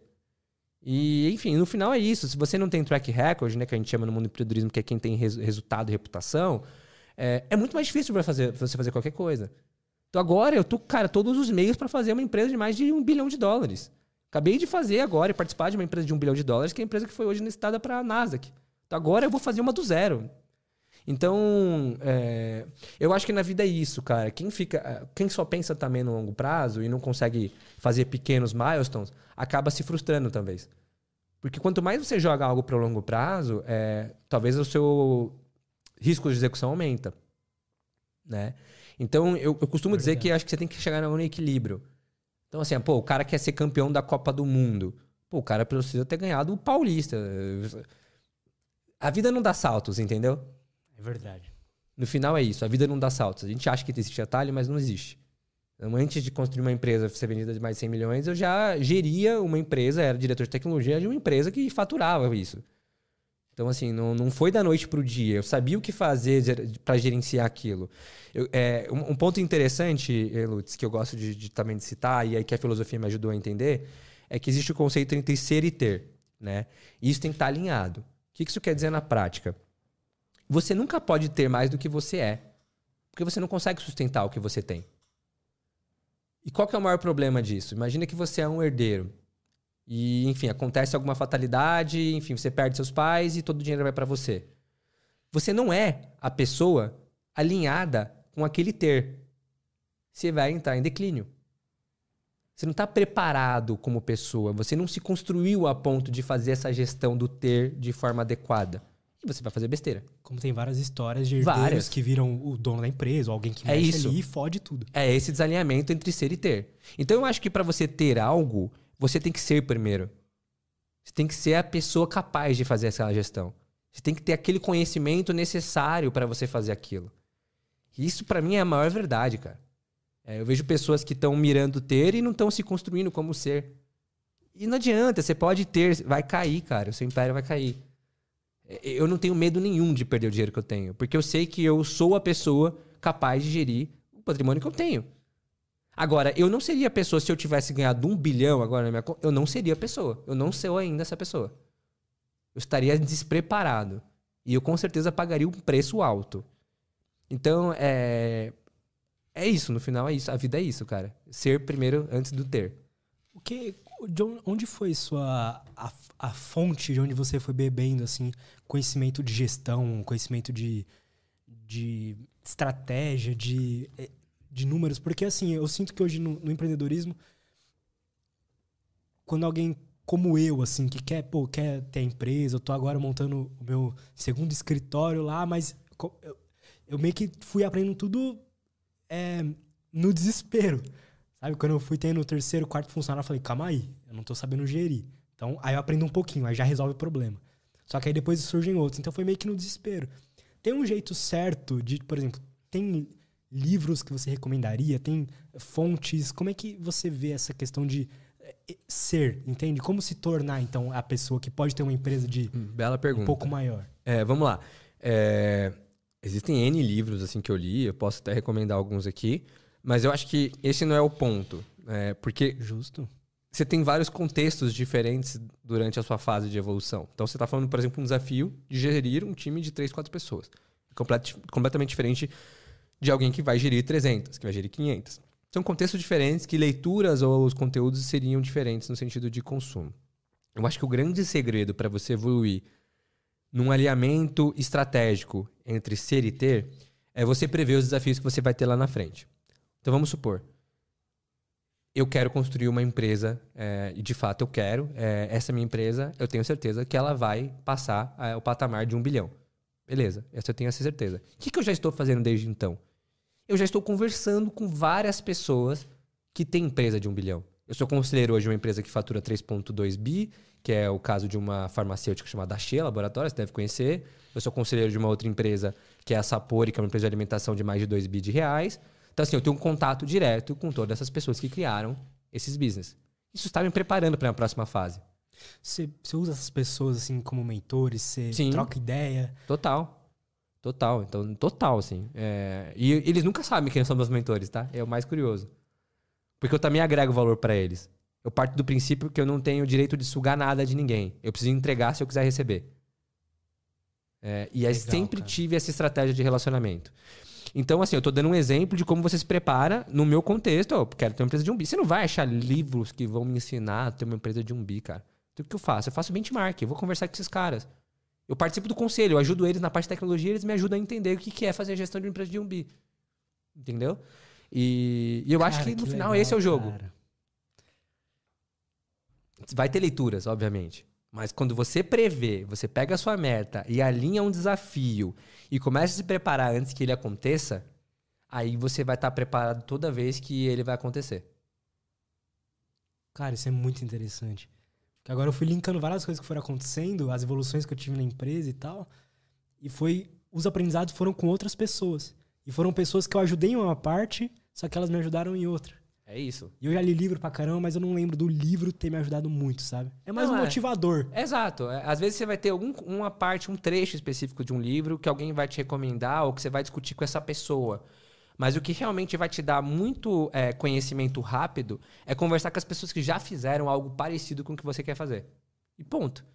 Por exemplo, se a gente se conhecesse antes, você tivesse, sei lá, seis meses de visibilidade, ah, eu vou, vou contratar aqui três, quatro pessoas, a gente tivesse conversado, eu com certeza te daria muito mais caminhos nas- na- das pedras do que se ler três, quatro livros de gestão. Com certeza. Entendeu? E é isso, no final é isso. Por isso que tem que ter o componente networking que a gente comentou.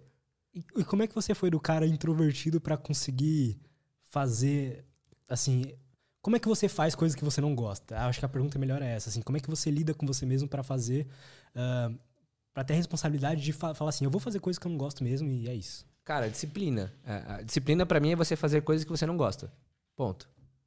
É fácil ter disciplina com coisas que você gosta. É, verdade. Então, assim, é...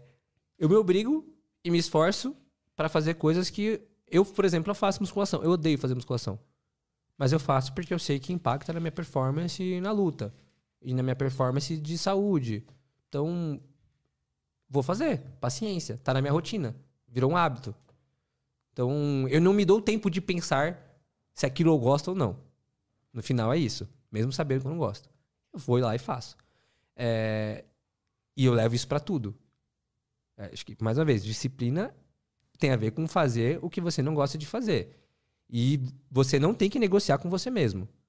Se você combinou algo com você mesmo, você é a pessoa que você nunca deveria decepcionar. Você quer decepcionar alguém, decepciona os outros, não você.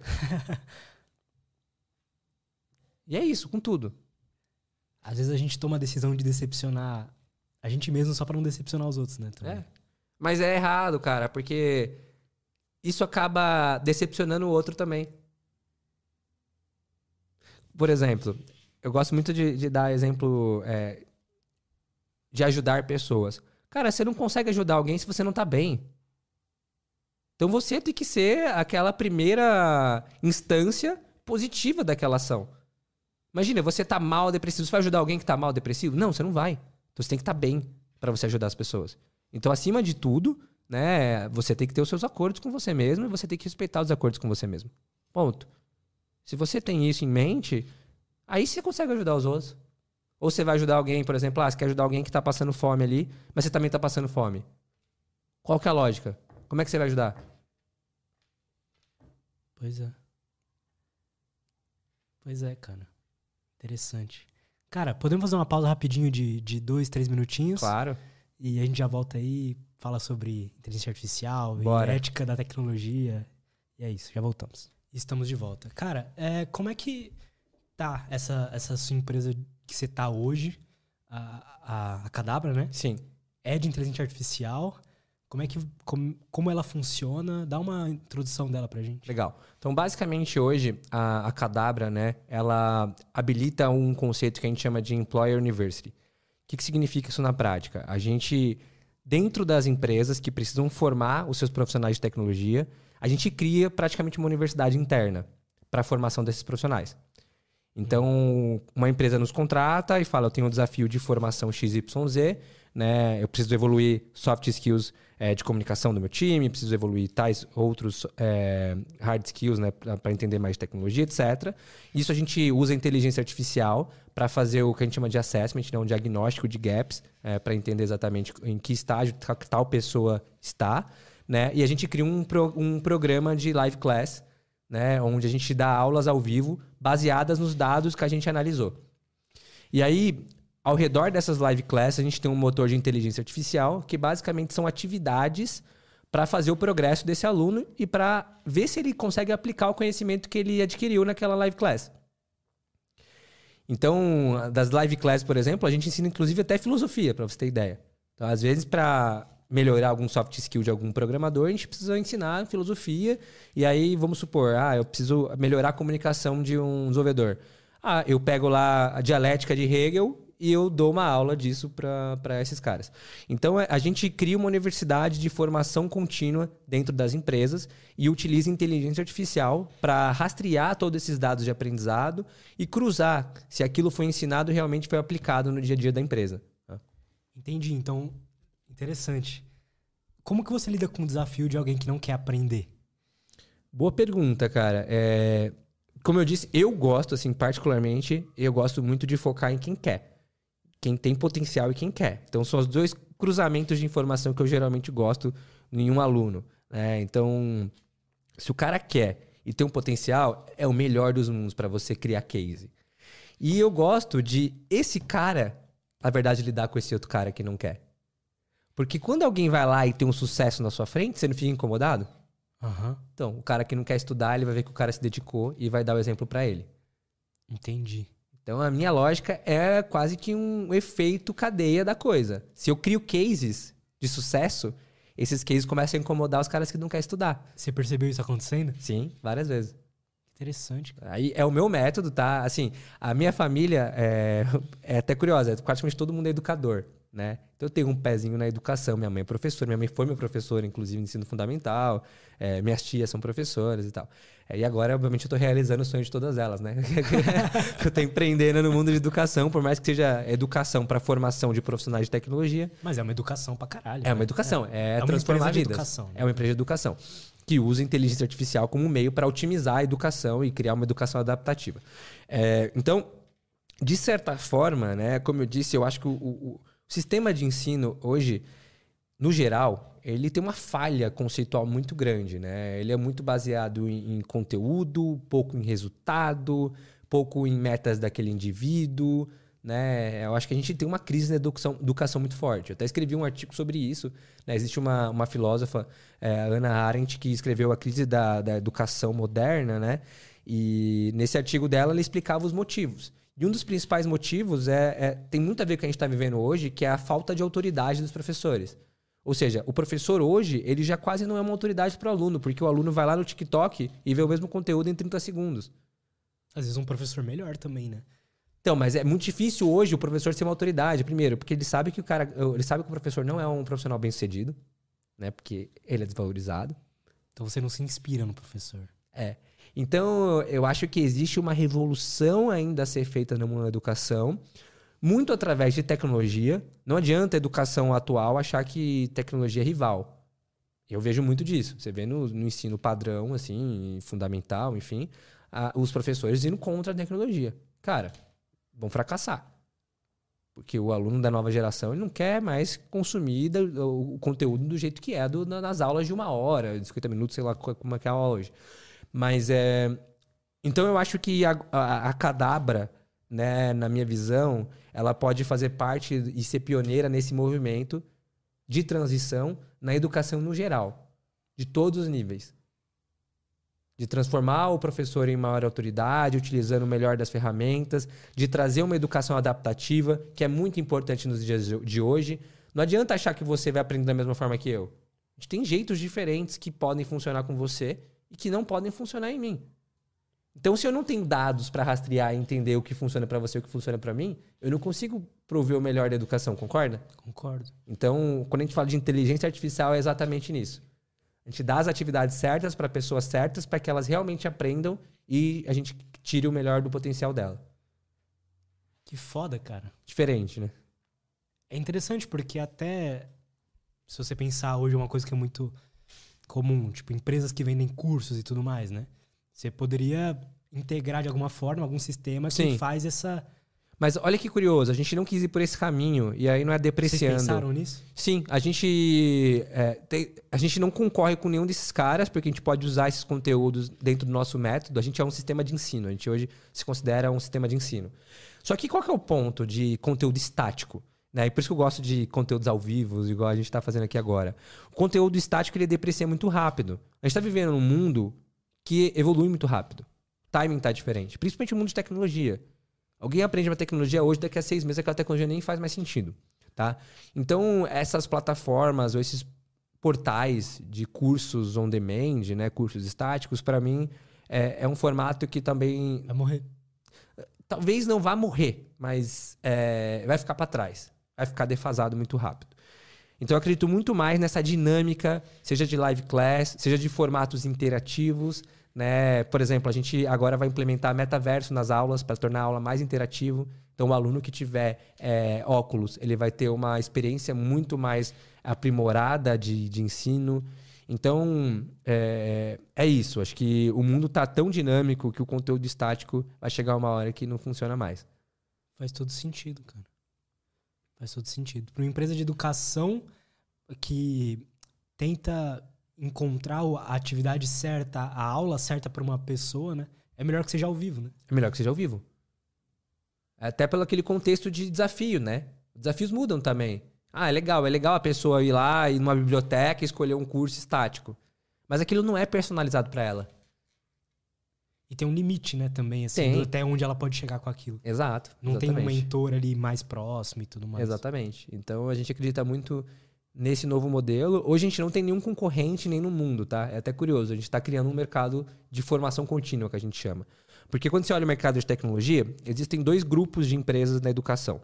Um que é focado no que a gente chama de employability, ou seja, empregabilidade. Então tem muitas empresas que estão trazendo um desenvolvedor que não é desenvolvedor ainda, né, uma pessoa do ponto zero, para virar um desenvolvedor júnior e empregar essa pessoa no mercado. Que é um trabalho super legal, enfim, de inclusão ali dessas pessoas.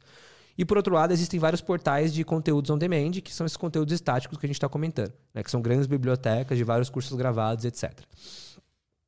Só que esse ponto aqui do on demand, ele funciona pouco na nossa visão, porque é o seguinte: você só vai consumir esse conteúdo quando você é, tiver algum desafio pontual. Então, por exemplo, ah, eu quero aprender a linguagem X, eu vou lá naquela biblioteca pontualmente.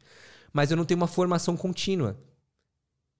E o mais importante na minha visão de uma educação de uma área como a tecnologia é ter formação contínua, é se manter atualizado sempre. Não adianta você só correr atrás do conteúdo quando você precisar dele. Tem que ser uma formação proativa e contínua. Então hoje a gente é o único, a única plataforma, é o único sistema de ensino é, de profissionais de tecnologia para empresas, né, que usa esse conceito de lifelong learning, né, digamos. Aham. Você aprende sempre. Não tem uma pausa para você aprender, cara, tecnologia. Não tem. É melhor você aprender em pequenas pílulas do que você fazer um curso intensivo de 40 horas. O que, que você acha que você aprende mais nessas pequenas pílulas onde você pode ter um acompanhamento, uma interação, ou você fazer um curso ali pontual, uma prova? Cara, verdade. É óbvio que é nas pílulas. Todo sentido, cara. Eu já pensei em contratar um serviço que era pra. É assim, de, de, de educação, de treinar funcionários e tudo mais, pra edição de vídeo. Legal. E aí, só que é, é o que você falou, são vários cursos estáticos, né? E aí você contrata lá como empresa, passa pro, pro, pro colaborador e fala assim, ó, vai lá e eu quero que você veja esse aqui, esse aqui e tal, mas O que, que garante, né, que aquele cara é, saiu do ponto X e foi pro ponto Y? Ele ter feito, ter visto a aula? não. Qual o valor disso? E conteúdo por conteúdo, você sabe mais do que ninguém. Tem muito na internet, gratuito. É, você aprende de graça, tudo que você Tudo que quiser. você quiser. Então, a, a, a grande sacada é na curadoria. O grande valor está na curadoria. Está na organização dele num sistema de ensino, no método. Então, por isso que a gente criou a Cadabra. Incomodado exatamente com isso. Interessante, cara. Muito foda mesmo. E como é que você vê, assim, a... Antes, tem como a gente passar por uma... Dar uma introdução do que, do que é inteligência artificial? O que que significa isso? Legal. O que que são, tipo, deep learning, Boa. é, rede neural, essas porra toda? Boa, bela pergunta. Vamos lá. Vamos partir da história, né? Vamos de trás para frente aí para pegar os conceitos. Então, assim, a primeira vez que citaram né, de inteligência artificial, se não me engano, foi em meados de 1956, 57, 58, né? Mais ou menos nesse período aí, num evento, é, onde basicamente né, a ideia da inteligência artificial era simular é, movimentos básicos e previsíveis. Então, por exemplo, um jogo de, de dama, um jogo de xadrez, enfim. Então, a inteligência artificial ali na época, ela surgiu muito para coisas muito básicas de simulação né, e automação da, da cognição humana, ok?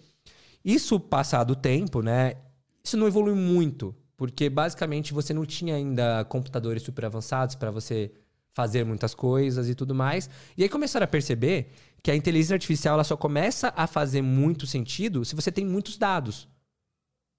Então, ao redor do, do te- ao ao longo do tempo, acho que de pouquinho depois de 1985, eh, começou a se criar o termo machine learning. Até ele- Então a gente que dava tudo que ela tinha, tudo que ela tinha que fazer, né? Mas você não tinha muitos históricos, você não tinha tanta inteligência. Você tinha, tipo, configurações padrões, né? Que se acontecer isso, acontece aquilo. Sim. Se Era o algo- cavalo for pra cá, você pode fazer isso ou isso, se aquela peça não tiver. É isso. Então a inteligência artificial é algo extremamente limitada naquele é, contexto ali é, de um tabuleiro previsível e tudo mais. Aí começaram a perceber que isso não agregava tanto valor. Né? E aí criaram um subcampo da inteligência artificial chamado Machine Learning.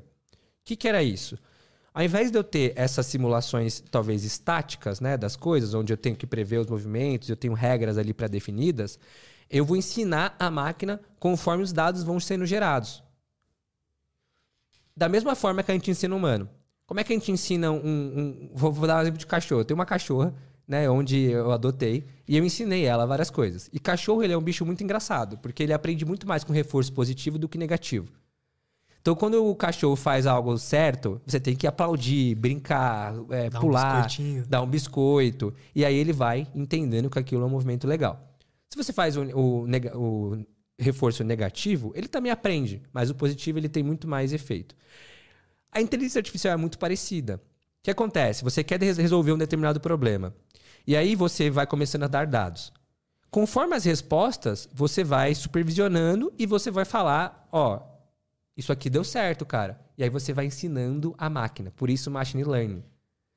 Então, é, a gente chama isso de algoritmo supervisionado, né? Onde tem um humano gerenciando e ele vai vendo os outputs, né, as saídas, as respostas daquele algoritmo e vai falando, não, isso aqui tá legal, isso aqui não tá legal. E aí a máquina vai aprendendo e vai ficando cada vez mais eficiente. Então, assim, quanto mais dados, mais ensinamento, mais inteligência artificial fica aprimorada. Beleza? Uhum. Aí começou a surgir um outro contexto, que é, pô, e se eu não sei o problema que eu quero resolver? Né? Se eu quero que a máquina crie um pensamento novo, um conhecimento novo, como é que eu faço? Ou seja, eu não tenho um objetivo ali específico.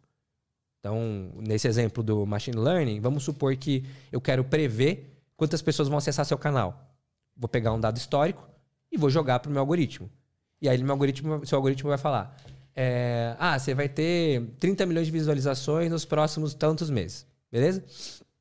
Supondo que ele erre no mês 1, você vai falar, cara, você errou por causa disso. Então ele vai aprimorando, ele vai aprendendo, até que ele vai começar a prever certo. Tem um serviço que eu tô acompanhando desde que foi criado, que chama Creator ML. E é justamente foi isso. No começo ele previa, queria prever o CTR. Uhum. Depois ele encontrou uma que funciona ainda melhor, que é prever as views. Legal. E aí é uma coisa que está sendo constantemente melhorada aos pouquinhos. Já tem mais ou menos um ano. É um cara, é um desenvolvedor só que trabalhava no Google. E aí ele, você vai colocar, com o tempo os criadores, eu uso muito, foram, foram é, enchem aquilo de dados. Legal. o serviço. É, assim, o quanto mais dados, mais inteligência e ponto. Certo. E aí começaram a perceber que a poder das máquinas, né, tava ficando muito mais acessível, porque a, o hardware foi abaixando o valor, né, ficou mais barato. Então, para você ter um poder computacional hoje é muito mais barato do que há 20 anos atrás, há 10 anos atrás, etc. Né? Isso vai habilitando mais inteligência, porque você pode armazenar mais dados, você pode processar mais dados, etc. Porque a inteligência artificial ela funciona. Ela tem que ter dados para funcionar, ela tem que ter poder computacional para funcionar e ela tem que ter um algoritmo. Beleza? Então, não existe inteligência artificial sem esses, esses três pontos. O algoritmo que vai dar para ela o que, que ela tem que olhar, é isso? O algoritmo ele vai dar a, a lógica do que você quer resolver. Nesse caso, então, você quer um algoritmo que quer prever as vendas. Então, eu vou desenvolver, vou pegar uma função lá estatística, matemática, etc., e vou aplicar. Entendi. Entendeu? É, e aí, conforme eu vou dando dados, ela vai ficando. A, a, saída vai ficando cada vez mais inteligente. A saída do algoritmo vai ficando cada vez mais inteligente. É, beleza. Indo desse princípio, começaram a aprimorar cada vez mais a inteligência artificial. E aí começaram a perceber, tá, mas e para problemas muito mais complexos, é, e para coisas muito mais avançadas, como é que eu faço para resolver? E aí criaram um subcampo chamado Deep Learning. Então, tanto Machine Learning, tanto Deep Learning, são subcampos da inteligência artificial. Tá? Não tem diferença de um para o outro. Na verdade, são subcampos, são técnicas de utilização da inteligência artificial. E aí no Deep Learning começaram a resolver problemas muito mais complexos. Inclusive, a gente começou a falar muito mais de é, algoritmos não supervisionados. Que é, eu quero que o algoritmo se vire. Eu nem quero ninguém supervisionando. Então, hoje existem três tipos, basicamente: o supervisionado, o não supervisionado e o híbrido. Né? O híbrido é basicamente ter os, os, dois tipos. O supervisionado é que alguém precisa ficar monitorando, geralmente um cientista de dados fica analisando ali. E o não supervisionado é eu quero que o algoritmo se vire. Então ele mesmo se entende. Se entende. Só qual que é o problema do não supervisionado? É você precisa de muito recurso de máquina. Hum. E é caro. Então quando você pega, por exemplo, é, um caso muito famoso de deep learning foi o, o Google quando eles é, conseguiram é, fazer a, a, máquina vencer naquele jogo Go, uhum. né, que é como se fosse um xadrez muito mais dinâmico. É... Só que pouca gente fala que foram gastos milhões para aquilo acontecer. Porque o Go, ele não é algo 100% ilimitado, logicamente, igual um tabuleiro de xadrez ou dama, etc. É muito mais complexo. Eles tiveram que usar Deep Learning. Então, eles gastaram horrores de servidores, de máquina para fazer aquilo funcionar, porque eles fizeram não supervisionado. Falaram, se vira, eu quero que você zere esse jogo aqui. Então, é tempo, dinheiro. Foi uma experiência, né? Foi uma experiência, mas para mostrar que o deep learning é possível. Então, assim, hoje o deep learning ele é muito utilizado porque por trás ele usa a, a técnica de redes neurais. Que é o quê? Basicamente uma cópia de como as conexões neurais do nosso cérebro funcionam. Por isso esse nome de redes neurais. Mas como assim uma cópia? Basicamente, é... deixa eu tentar te explicar. Né? Quando se fala de redes neurais, é porque você realmente cria uma rede né? Onde você vai, tem pesos em cada, em cada ponto dessa rede. E aí você vai criando um processamento em cima daquele algoritmo. Então é algo muito mais aprimorado. As conexões, o jeito que a informação se conecta na nossa cabeça, eles simularam isso dentro do algoritmo. Por isso redes neurais. Foda. Entendeu? Então, quando você quer prever algo, usar o deep learning, etc., é a técnica hoje mais avançada para você usar a inteligência artificial. Mas geralmente Deep Learning hoje é muito utilizado para o que a gente chama de visão computacional. Então, por exemplo, é, desafios de segurança de uma câmera tentar identificar aquela pessoa. É, e aí, por que, que o Deep Learning é muito utilizado? Porque ele vai quebrar em pequenos fragmentos, ele vai processar aquela imagem em milhões, trilhões ali de associações para entender que o Lutz é o Lutz. Vai pegar uma base, vai conseguir cruzar. Então, isso só consegue fazer que com foda. Deep Learning, entendeu? Aí o Deep Learning talvez seja muito overkill para algumas coisas. Sim. Para algumas empresas, algumas ideias, Sim. algumas startups. Na prática, grande parte do, da inteligência artificial hoje, quando a gente fala de predição, né, automação, etc., é machine learning. Supervisionado. Supervisionado. Isso em muitos dos casos. maioria, eu diria que 90% dos casos. É... Porém, um dado interessante é que, se eu não me engano, mais de 80, mais de 85% dos projetos de inteligência artificial falham antes de entrar em produção. Eles não acontecem. Porque o que acontece? As empresas nem sabem o que elas querem resolver. Vão lá, contratam um monte de cientistas de dados, os caras ficam experimentando ali, aí não chega nunca no modo produtivo aquele algoritmo. Ele só fica experimental. Por causa do gol, né? É uma brincadeira ali, os caras experimentaram beleza. Encerrou. Tem dinheiro para gastar, né? É, exato, vamos brincar e tal. Então fica ainda, muito ainda no modo experimento. A inteligência artificial ainda nem começou. Essa é a verdade. Não começou a ser um jeito de ganhar dinheiro, né? Não. Aí o deep learning, para que, que ele é muito utilizado? Para essas questões, como por exemplo, carro autônomo. Né? Quando você pega a, as câmeras, as inteligências ao redor dos dispositivos do carro autônomo, é, tu tem que ser deep learning. Você conhece o Coma AI do George Hotz? Não. É, é tipo uma. Desculpa te interromper. Mas é que é uma empresa que eu acho muito interessante. Ele tem uma filosofia também de não, tipo, de não vender mais do que ele faz. E é muito interessante. Ele, é o, ele foi o primeiro cara a desbloquear o iPhone. Ele é um hacker, assim, das antigas e tal. E aí hoje ele criou uma empresa que é como se fosse... Ele diz, assim, que a Tesla é o iPhone dos carros autônomos. Ele é o Android, sabe? É open source. Ah, então eu já vi, sim, essa empresa. É bem interessante. Não sabia quem era o fundador. Mas eu já vi sim essa empresa. É, enfim, sempre chega essa, essas informações aí para mim sobre o mundo de AI no geral. Entendi. É, mas é um mundo que está começando ainda na minha visão. É assim. E quando você olha, e aí a, gente vamos entrar numa intersecção muito louca que pouca gente sabe. Na verdade, a inteligência artificial ela é toda baseada na filosofia. Em um tópico que se chama silogismo de Aristóteles. Explique. O silogismo é como se fosse a, a lógica. Então vamos te explicar como é que funciona uma lógica, você vai entender exatamente como funciona o algoritmo, tá? É, imagina que eu falo aqui para uma premissa maior que é todo homem usa barba. Beleza? Aí eu falo, o Lutz tem barba. Logo, é, o Thiago é homem e também tem barba. Então, assim, você vai criando premissas maiores até você chegar em conclusões ou inferências menores. É assim que funciona o nosso pensamento. Você vai deduzindo, você vai é, criando essa estrutura a partir de premissas maiores. E você vai tirando conclusões. Entendi. A questão da barba é como se fosse uma coisa meio absurda, porque pra gente é óbvio que nem todo mundo tem barba, mas é uma premissa é, absurda. É, barba no sentido, não necessariamente estar tá com a barba crescida, mas tipo assim, é, o homem em si né, tem, tem, a estrutura entendi, da barba, entendeu? Entendi. Então tem uma premissa aqui que é uma afirmação, onde eu sei que é real. Né? Pelo menos, sei lá, dos homens que conheço, não tem, tem a estrutura. Tem. Não necessariamente a barba crescida, mas tem. É, logo, vejo que o Lutz é homem, então ele tem barba, certo? Logo, é lógica. E aí você vai criando umas lógicas, assim. A inteligência artificial copia isso. Que foda, cara. Entendeu? É muito mais simples do que parece. Mas a inteligência artificial não tem nada mais inteligente do que a inteligência humana hoje. Nada. A diferença é que ela consegue ter um cruzamento e um processamento de dados muito maior do que a nossa capacidade. Ponto. Mas até a rede neural é uma cópia nossa, né? É uma cópia nossa, exato. Entendeu?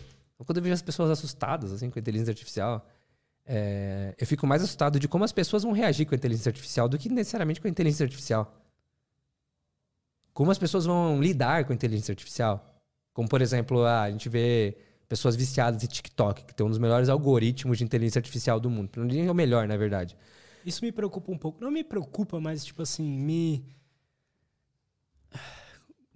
Me faz ter cuidado. Então, por exemplo, eu sei que o meu filho. Eu vou ter que dar uma supervisionada pra ele não ficar um zumbi, entendeu? Porque eu sei que dá. Sim, mas você vê que é, como a gente reage, não necessariamente a inteligência artificial que é o problema. Verdade. É a gente que é burro. E as empresas que são espertas, né, também. Então, assim, é, vai estar tá lá. É um Às meio. vezes é só você ser um pouco mais consciente. Mais crítico, cara. É. Não necessariamente você precisa ficar refém do algoritmo. Vai procurar coisas novas para você sair da bolha. É igual eu falei, pô, eu fui estudar filosofia, tem nada a ver com o mundo de, de sistemas de informação, desenvolvimento de software. Cara, eu quis sair da bolha. Por que as pessoas não fazem isso nos algoritmos? Total. É, mano, a melhor coisa, eu sou um cara que consome muito conteúdo no YouTube e eu sei como. Parece que eu entendi como ele fica me recomendando coisas, sabe? No feeling mesmo. E aí a melhor coisa, às vezes, é tipo assim, você começar a ver uns vídeos nada a ver, de um assunto nada a ver. Exato. E aí ele começa a te recomendar umas coisas, outra vibe, e depois ele encontra uma intersecção entre os dois assuntos que você gosta, e aí você vai mais a fundo. É isso. Eu tenho um montão de conta, tem uma conta que eu só vejo conteúdo de psicologia, tem uma conta que eu vejo misturado, só de música, porque ele me recomenda. Agora imagina se todo mundo tivesse essa consciência. Pô, inteligência artificial seria uma amiga. Pois é. Então, é... Esse assunto tá só começando. Mas você acha que ela não. Não pode ficar do mal? por exemplo, vou, vou falar uma, uma, uma loucura aqui, por exemplo. Vamos supor que os Estados Unidos cria uma, um drone de combate com, com inteligência artificial. A vontade dele querer. A vontade do drone. Talvez nem faça muito sentido o que eu vou falar, mas eu vou falar mesmo assim que eu não tenho medo Vai de lá. falar merda. Ele não pode querer falar assim, ah, eu, eu quero ser su- su- é, Superior aos humanos. humanos. Boa pergunta, vamos lá. É, Isso que a galera às vezes cria de mito, que a inteligência artificial é, tem a própria consciência. Teve até o caso do, do engenheiro do Google que foi demitido recentemente, porque falou que criou uma inteligência artificial, ela criou a própria consciência. Cara, isso é mentira. Tá? Não faz o menor sentido hoje, atualmente, a inteligência artificial ela não tem uma consciência de estar viva. Tá? Existe uma coisa que só o humano tem, que é a disposição de espírito. Né? Que também é um assunto da filosofia, que é o seguinte: cara, você pode acordar amanhã com vontade de comer uma manga. Beleza, você tá com vontade, aleatória, não tem o porquê, não tem um rastro dessa informação. Não necessariamente você precisa ter um histórico de manga. Provavelmente tem um porquê, mas a gente não consegue identificar, né? Não, às vezes não tem o porquê, é uma vontade, É é, um- é- aleatório, é lá. aleatório, assim, é da, da sua essência, da sua existência. Você deu vontade, você vai querer fazer, é uma disposição de espírito. Eu tenho vontade, eu tenho uma intencionalidade de fazer algo, de resolver algo. A máquina ela não tem como fazer isso se a gente não dá o comando para ela.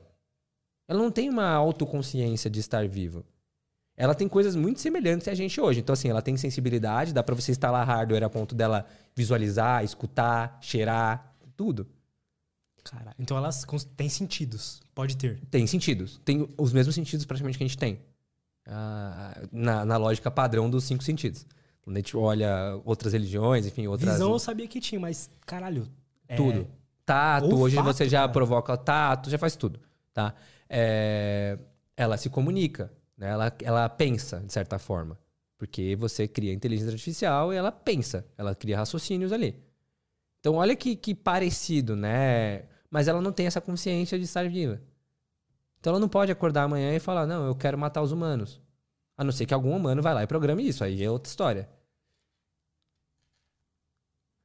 Um drone de combate estaria programado a matar os humanos daquele outro país, né? Sim, aí sim. Mas normal. Mas aí qualquer arma que você criar, enfim, é- Verdade.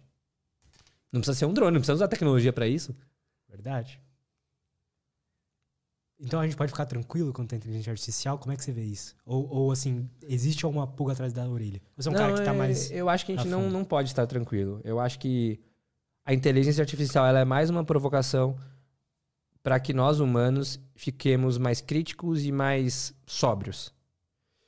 É, já é um certo já há um certo tempo que a gente é manipulado, já há um certo tempo que a gente perdeu o raciocínio, já a gente perdeu a, a, a, a grande natureza humana que é a capacidade de pensar. Né? Os filósofos lá atrás já diziam que esse é o grande valor do ser humano, é essa capacidade cognitiva. E sei lá, de muito tempo para cá, desde a mídia, enfim, televisão, rádio, a gente vem sendo manipulado, de certa forma. É verdade. A internet, a tecnologia, ela é só um meio mais massificado ainda da gente se manipular. Então, para mim, é só mais uma provocação de que nós precisamos ser mais críticos e voltar para a essência humana que a gente tinha lá atrás. A gente não pode continuar ficando cada vez, ano que passa ano, a gente ficando mais burro.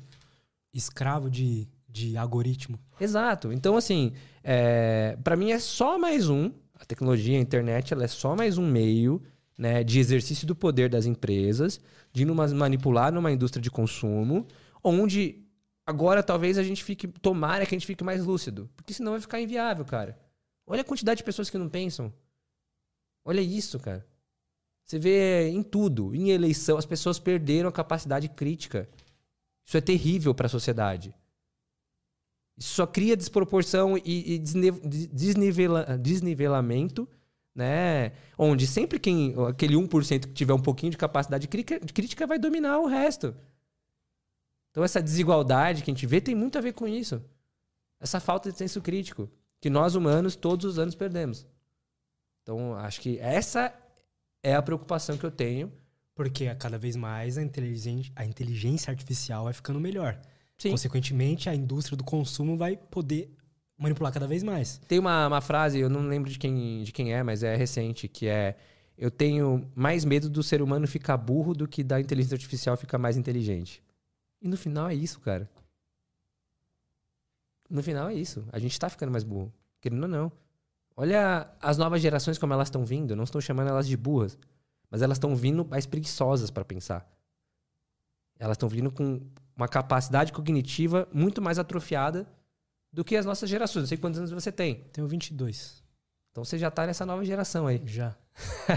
Mas eu, eu, me, eu me fui de um pouco uns anos atrás, porque eu cresci no computador, né? E aí meu pai é programador. Então eu cresci já consumindo os primeiros algoritmos de consumo, aqueles primeiros algoritmos do YouTube. Eu tava ali, sendo cobaia. Quando eu, isso foi ter uns. Quando eu tinha uns 18, 19 anos, eu tive um, um burnout assim mesmo de estar tá bitolado, cara. De não de realmente não saber mais assim o que que era, o que que eu conseguia, o que que era a minha opinião mesmo, ou, era, ou eu tava numa bolha, entendeu? E eu, eu, eu olhava pra tela do computador, me dava dor de cabeça, me dava uma coisa estranha. Tanto que nessa época eu fiquei uns seis meses sem usar celular. Então, a e gente... é uma coisa que totalmente nem pensa hoje, assim, ficar sem não. celular seis meses, impossível. Eu fiquei, foi muito bom para mim. Cara. A gente nunca teve uma sociedade tão frágil, psicologicamente falando. É, para mim, a profissão do futuro não é tecnologia, é psicólogo. A gente fala isso, enfim. E é real, cara. Olha a quantidade de pessoas que estão ficando habitoladas, malucas e etc. Então, talvez a inteligência artificial nos force a ter uma ruptura e, pelo menos, é a, olhar otimista é esse, tá? Então, vou, vou dar dois olhares frios Você é aqui. otimista, cara? Não, eu sou realista. É. É, por mais que acredito que a realidade não existe, eu sou, eu sou realista. Eu busco equilíbrio. Eu odeio pessoas também muito otimistas que ficam sonhando o tempo todo, igual eu falei. Odeio também pessoas muito pessimistas que só geram energia lá para baixo. É, mas eu acho que você tem que ter uma, um raciocínio lógico para chegar no seu plano, seja ele otimista ou pessimista. É, então eu sou, sou, a favor do, do, pensamento, vamos dizer assim, da, da, da capacidade de, de, raciocínio lógico. É, olhando o prisma otimista da inteligência artificial, vai chegar uma hora que vai ficar insustentável, as pessoas frágeis desse jeito, é, ficando cada vez mais burras, etc. E as pessoas vão criar uma ruptura, uma revolução e etc. Olhando o lado pessimista, a gente vai perder a guerra e vai ser isso mesmo. A gente vai ficar mais refém para sempre é, de, das tecnologias. Então, tem esses dois caminhos para a sociedade escolher. Vamos ver qual vai ser. Às vezes eu acho que, sei lá, só da gente estar tá mais consciente desse problema já tá melhor, sabe? Avisar nossos é isso. amigos, nossos parentes. Nosso papel de comunicador é isso, cara. A gente não tem mais muito o que fazer. Pô, já a gente tá avisando, explicando, contando esses casos aqui. Espero que cheguem muitas pessoas, porque pelo menos uma luz de pensamento a gente vai gerar, uma provocação a gente vai gerar. Né? Qual que é o valor? Pô, é, eu vejo hoje gente gastando 80% do seu tempo criando dancinha no TikTok. Cara, nada contra. Mas por que, que ao invés disso a gente não tenta resolver um problema real da sociedade? Vamos gastar essa energia de criação desse conteúdo e de consumo desse conteúdo em coisas que realmente geram valor para as próximas gerações, entendeu? Então, para mim, esse é o ponto. Que já está alertado há muito tempo. E que a gente, às vezes, não, não toma ação. É que concordo. E, e, é que, como criador de conteúdo, a pessoa que vive disso, a gente acaba tendo um, um, uma hora que a gente tem que tomar uma escolha. Concordo. Se é, é, Vocês vivem disso, exato. Se a gente vai ser o cara que se aproveita de como o algoritmo funciona e como o comportamento humano é facilmente manipulado por ele, ou seja, produzir conteúdo pro algoritmo para as pessoas ficarem viciadas, porque é onde vai estar o, mais, o máximo de dinheiro possível, ou também ir pelo, pelo, pelo outro lado da força ali, e pela resistência, que é produzir um conteúdo bom, que por ser bom, pessoas vão assistir e vão gostar e vão consumir. Mas, mas elas que nunca... não é massificado, né? Um conteúdo é, massificado. Não vai ser massificado, nunca. Ela não vai lá entrar no meu canal e ficar viciada. Ela vai entrar no meu canal, vai ter um, uma crise de, de ansiedade, porque, pô, como assim a, a, eu tô viciado no TikTok, igual no corte que a gente vai fazer aqui. vai ter uma crise de ansiedade, vai sair vai, pô, deixa eu melhorar minha vida aqui, entendeu? Mas sei lá, eu prefiro ir por esse caminho aqui. É, eu acho que assim, dá para juntar as duas pontas assim. É, contanto que cada criador de conteúdo tem um pingo de responsabilidade no conteúdo que ele gera, entendeu? É, a gente às vezes não tem noção da nossa influência. Mas eu, por exemplo, já recebi mensagem de desenvolvedor que falou que eu tirei o cara do suicídio. Do cara saber da minha história. Vindo nada, que construiu as coisas. E assim, eu nem sou influente com tantas pessoas assim que me seguem. Imagina essas pessoas que têm muitos seguidores, se elas fossem responsáveis na mensagem que elas geram.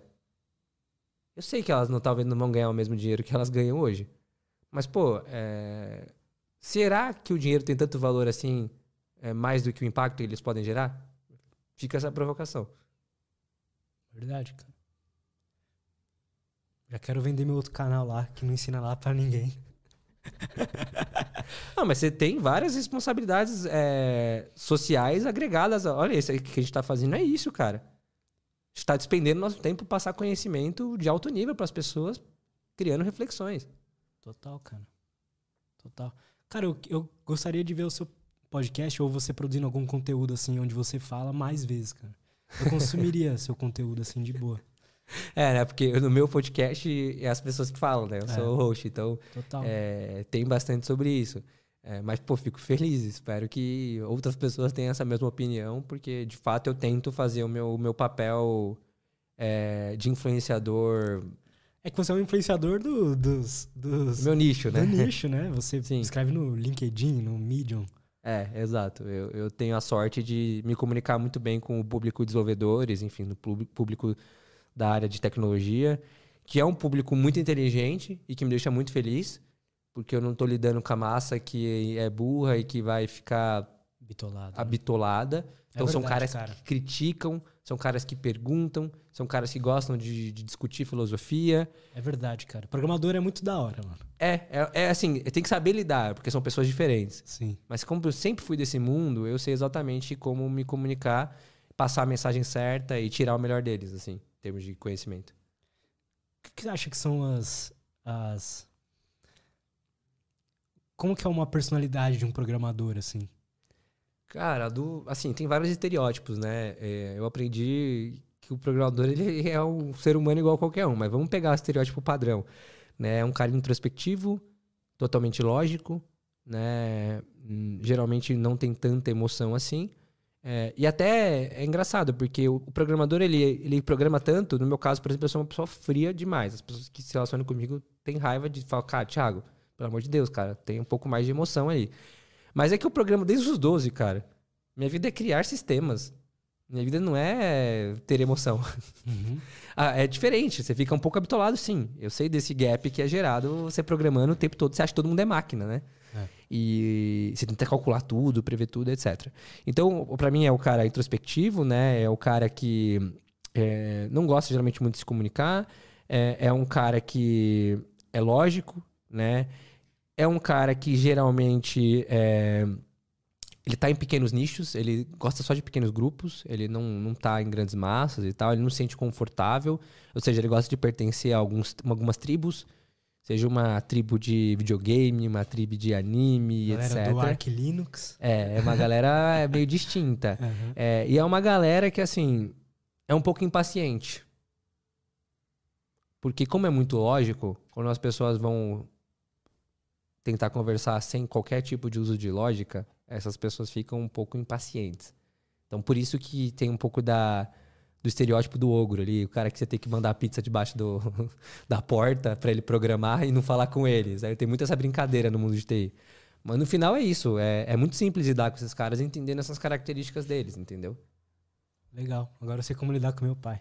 Ah, e outro ponto. São caras que, diferente do que as pessoas pensam, não são movidos ao dinheiro. Isso é muito interessante. São caras que ligam muito mais para a cultura da empresa, de estar com pessoas boas, de se desafiar intelectualmente, muito mais do que por salário. Se Pois é, engana, isso é interessante. se engana cara? quem acha que o programador se move com salário. Os caras que ficam pulando de galho em galho não são os melhores programadores. Ele tá lá porque ele acha que ganha dinheiro na profissão, mas ele não é o melhor cara. Ele quer participar de um projeto foda. O, o programador foda, ele quer participar de um projeto foda. E ele ganha dinheiro como consequência. Isso é demais, né, cara?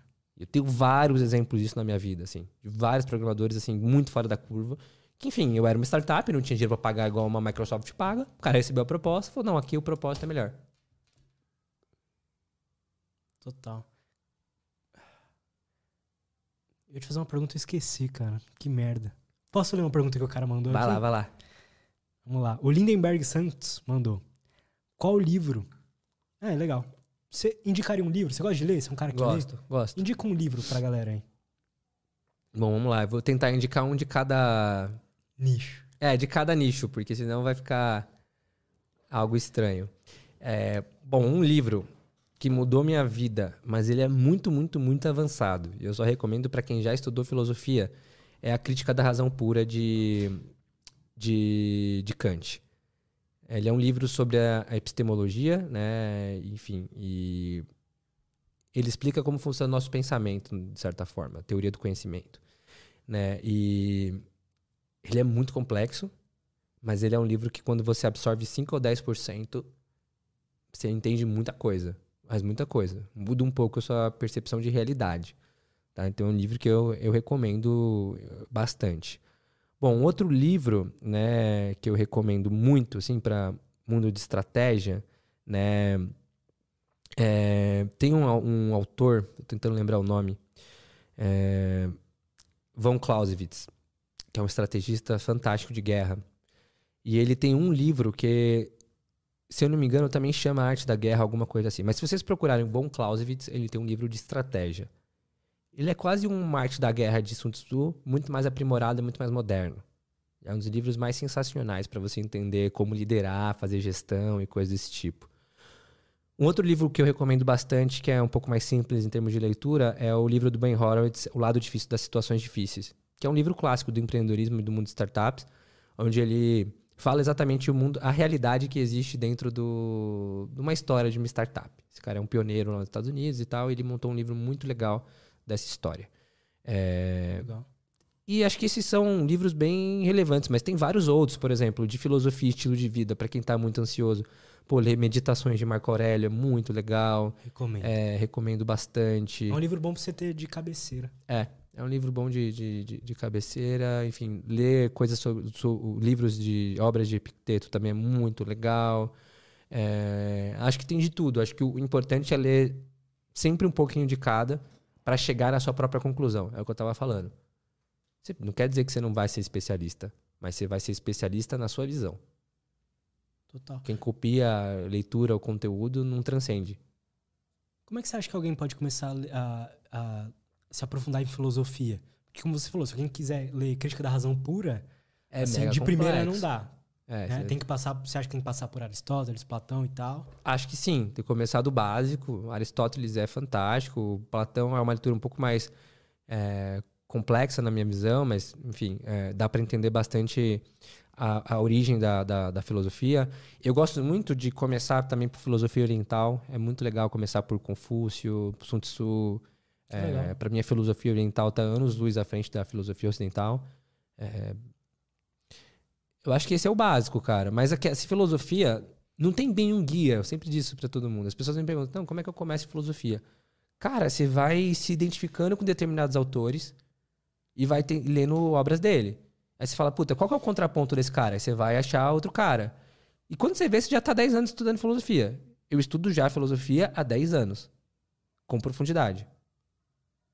Todos os livros praticamente que eu leio têm algum link com filosofia. Então, assim, é um negócio que não tem limite, não tem uma pista de saída ali que você fala. É quase que um estilo de vida, né? Uma coisa a longo prazo mesmo pra vida inteira. É, é assim, eu digo que estudar filosofia é você amar conhecimento, cara. É você amar conhecer coisas, é você entender que tudo que você realiza é com a base no conhecimento. Entendeu? Eu, hoje, assim, se tem uma coisa que eu valorizo numa pessoa, é o conhecimento que ela tem. Para mim é o maior ativo que ela tem. Não é dinheiro, não é nada do tipo. É que geralmente o dinheiro tá atrelado. Assim, o cara conquistou, é o que eu tava falando do ser e ter. Né? O conhecimento, às vezes, ele tá atrelado ao que ele conquistou, geralmente. É... Tem exceções, mas geralmente sim. Tem esse alinhamento.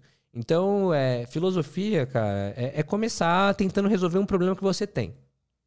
Então, no meu caso, eu tava com no fundo do poço, tentando entender qual era, por que, que eu existia. Porque para mim não estava claro porque eu sofri aquele acidente. Eu estava tentando entender o porquê das coisas. Então, Aristóteles foi ali o, o pontapé inicial. Agora, se eu tivesse num outro momento de vida, quisesse, por exemplo, entender como funcionam as relações da minha empresa, eu ia ler Maquiavel. Tem tudo mais a ver. Então, eu leria o básico ali, o príncipe de Maquiavel. Então, assim, pensa no desafio que você tem, tenta achar na filosofia algum autor que fala sobre isso e se aprofunda nesse assunto. Uhum. Lembrando que a filosofia ela sempre respeita três pilares. Né? O primeiro é beleza e arte. Por incrível que pareça, a filosofia debate beleza e arte. É um assunto que eu não me aprofundei. O segundo assunto é ética e moral. Então, para quem quer entender melhor relações humanas, o que é certo, o que é errado, enfim, tem vários autores que falam sobre isso e é super legal para quem quer entender relações humanas e como as coisas funcionam, é, inclusive ciência política. É, e o terceiro é o que a gente chama de epistemologia, que é a teoria do conhecimento, que é o assunto que eu mais gosto. Tem a ver com inovação, como a gente pensa, é, e outras coisas desse tipo. Então, dentro desses três pilares, tenta entender qual é o seu desafio e começa por algum autor. Legal, cara. Muito top. Para quem gosta de psicologia e tal, o, talvez a filosofia, mais interessante que eu encontrei foi o estoicismo. Assim, para para quem gosta de. Às vezes o desafio da pessoa é lidar com situações difíceis, por exemplo. Interessante. É, hoje, uh, eu vejo que tem a maior intersecção Tá? Eu posso estar enganado, não me especializei em psicologia, mas eu vejo que os grandes percursores da psicologia, né, Jung, enfim, Freud, todos eles vieram da escola kantiana, né? Ou seja, eles, a base é Kant. É, e aí, mas aí tem hoje em dia da psicologia que a, tá mais, a, mais interessante assim da gente de estudar, a que mais ajuda, na minha opinião, é a psicologia ligada com a neurociência. Sim. Que é a terapia cognitivo-comportamental e tal. É, que tem mais estudo por trás, tem mais profundidade, tem dados, né? Eu, eu gosto também. É, é interessante. E ela. O tanto que o cara que criou a TCC, um dos caras, né? Ele justamente se inspirou num, na parada do estoicismo. E era. que é, Na TCC é basicamente assim: você tem um.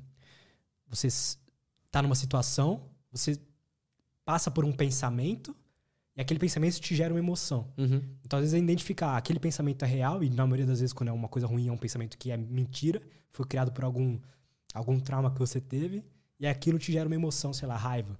E aí, só de você analisar, tá, situação, pensamento e emoção, você já diminui aquilo, aquele, aquela emoção que antes estava 90% raiva, vira 30%. Você fala, pô, esse pensamento aqui pode não ser verdade. E aí você coloca fatos de que aquele pensamento não é verdade. É, o estoicismo, na minha visão, é sensacional em termos de estilo de vida e saúde mental.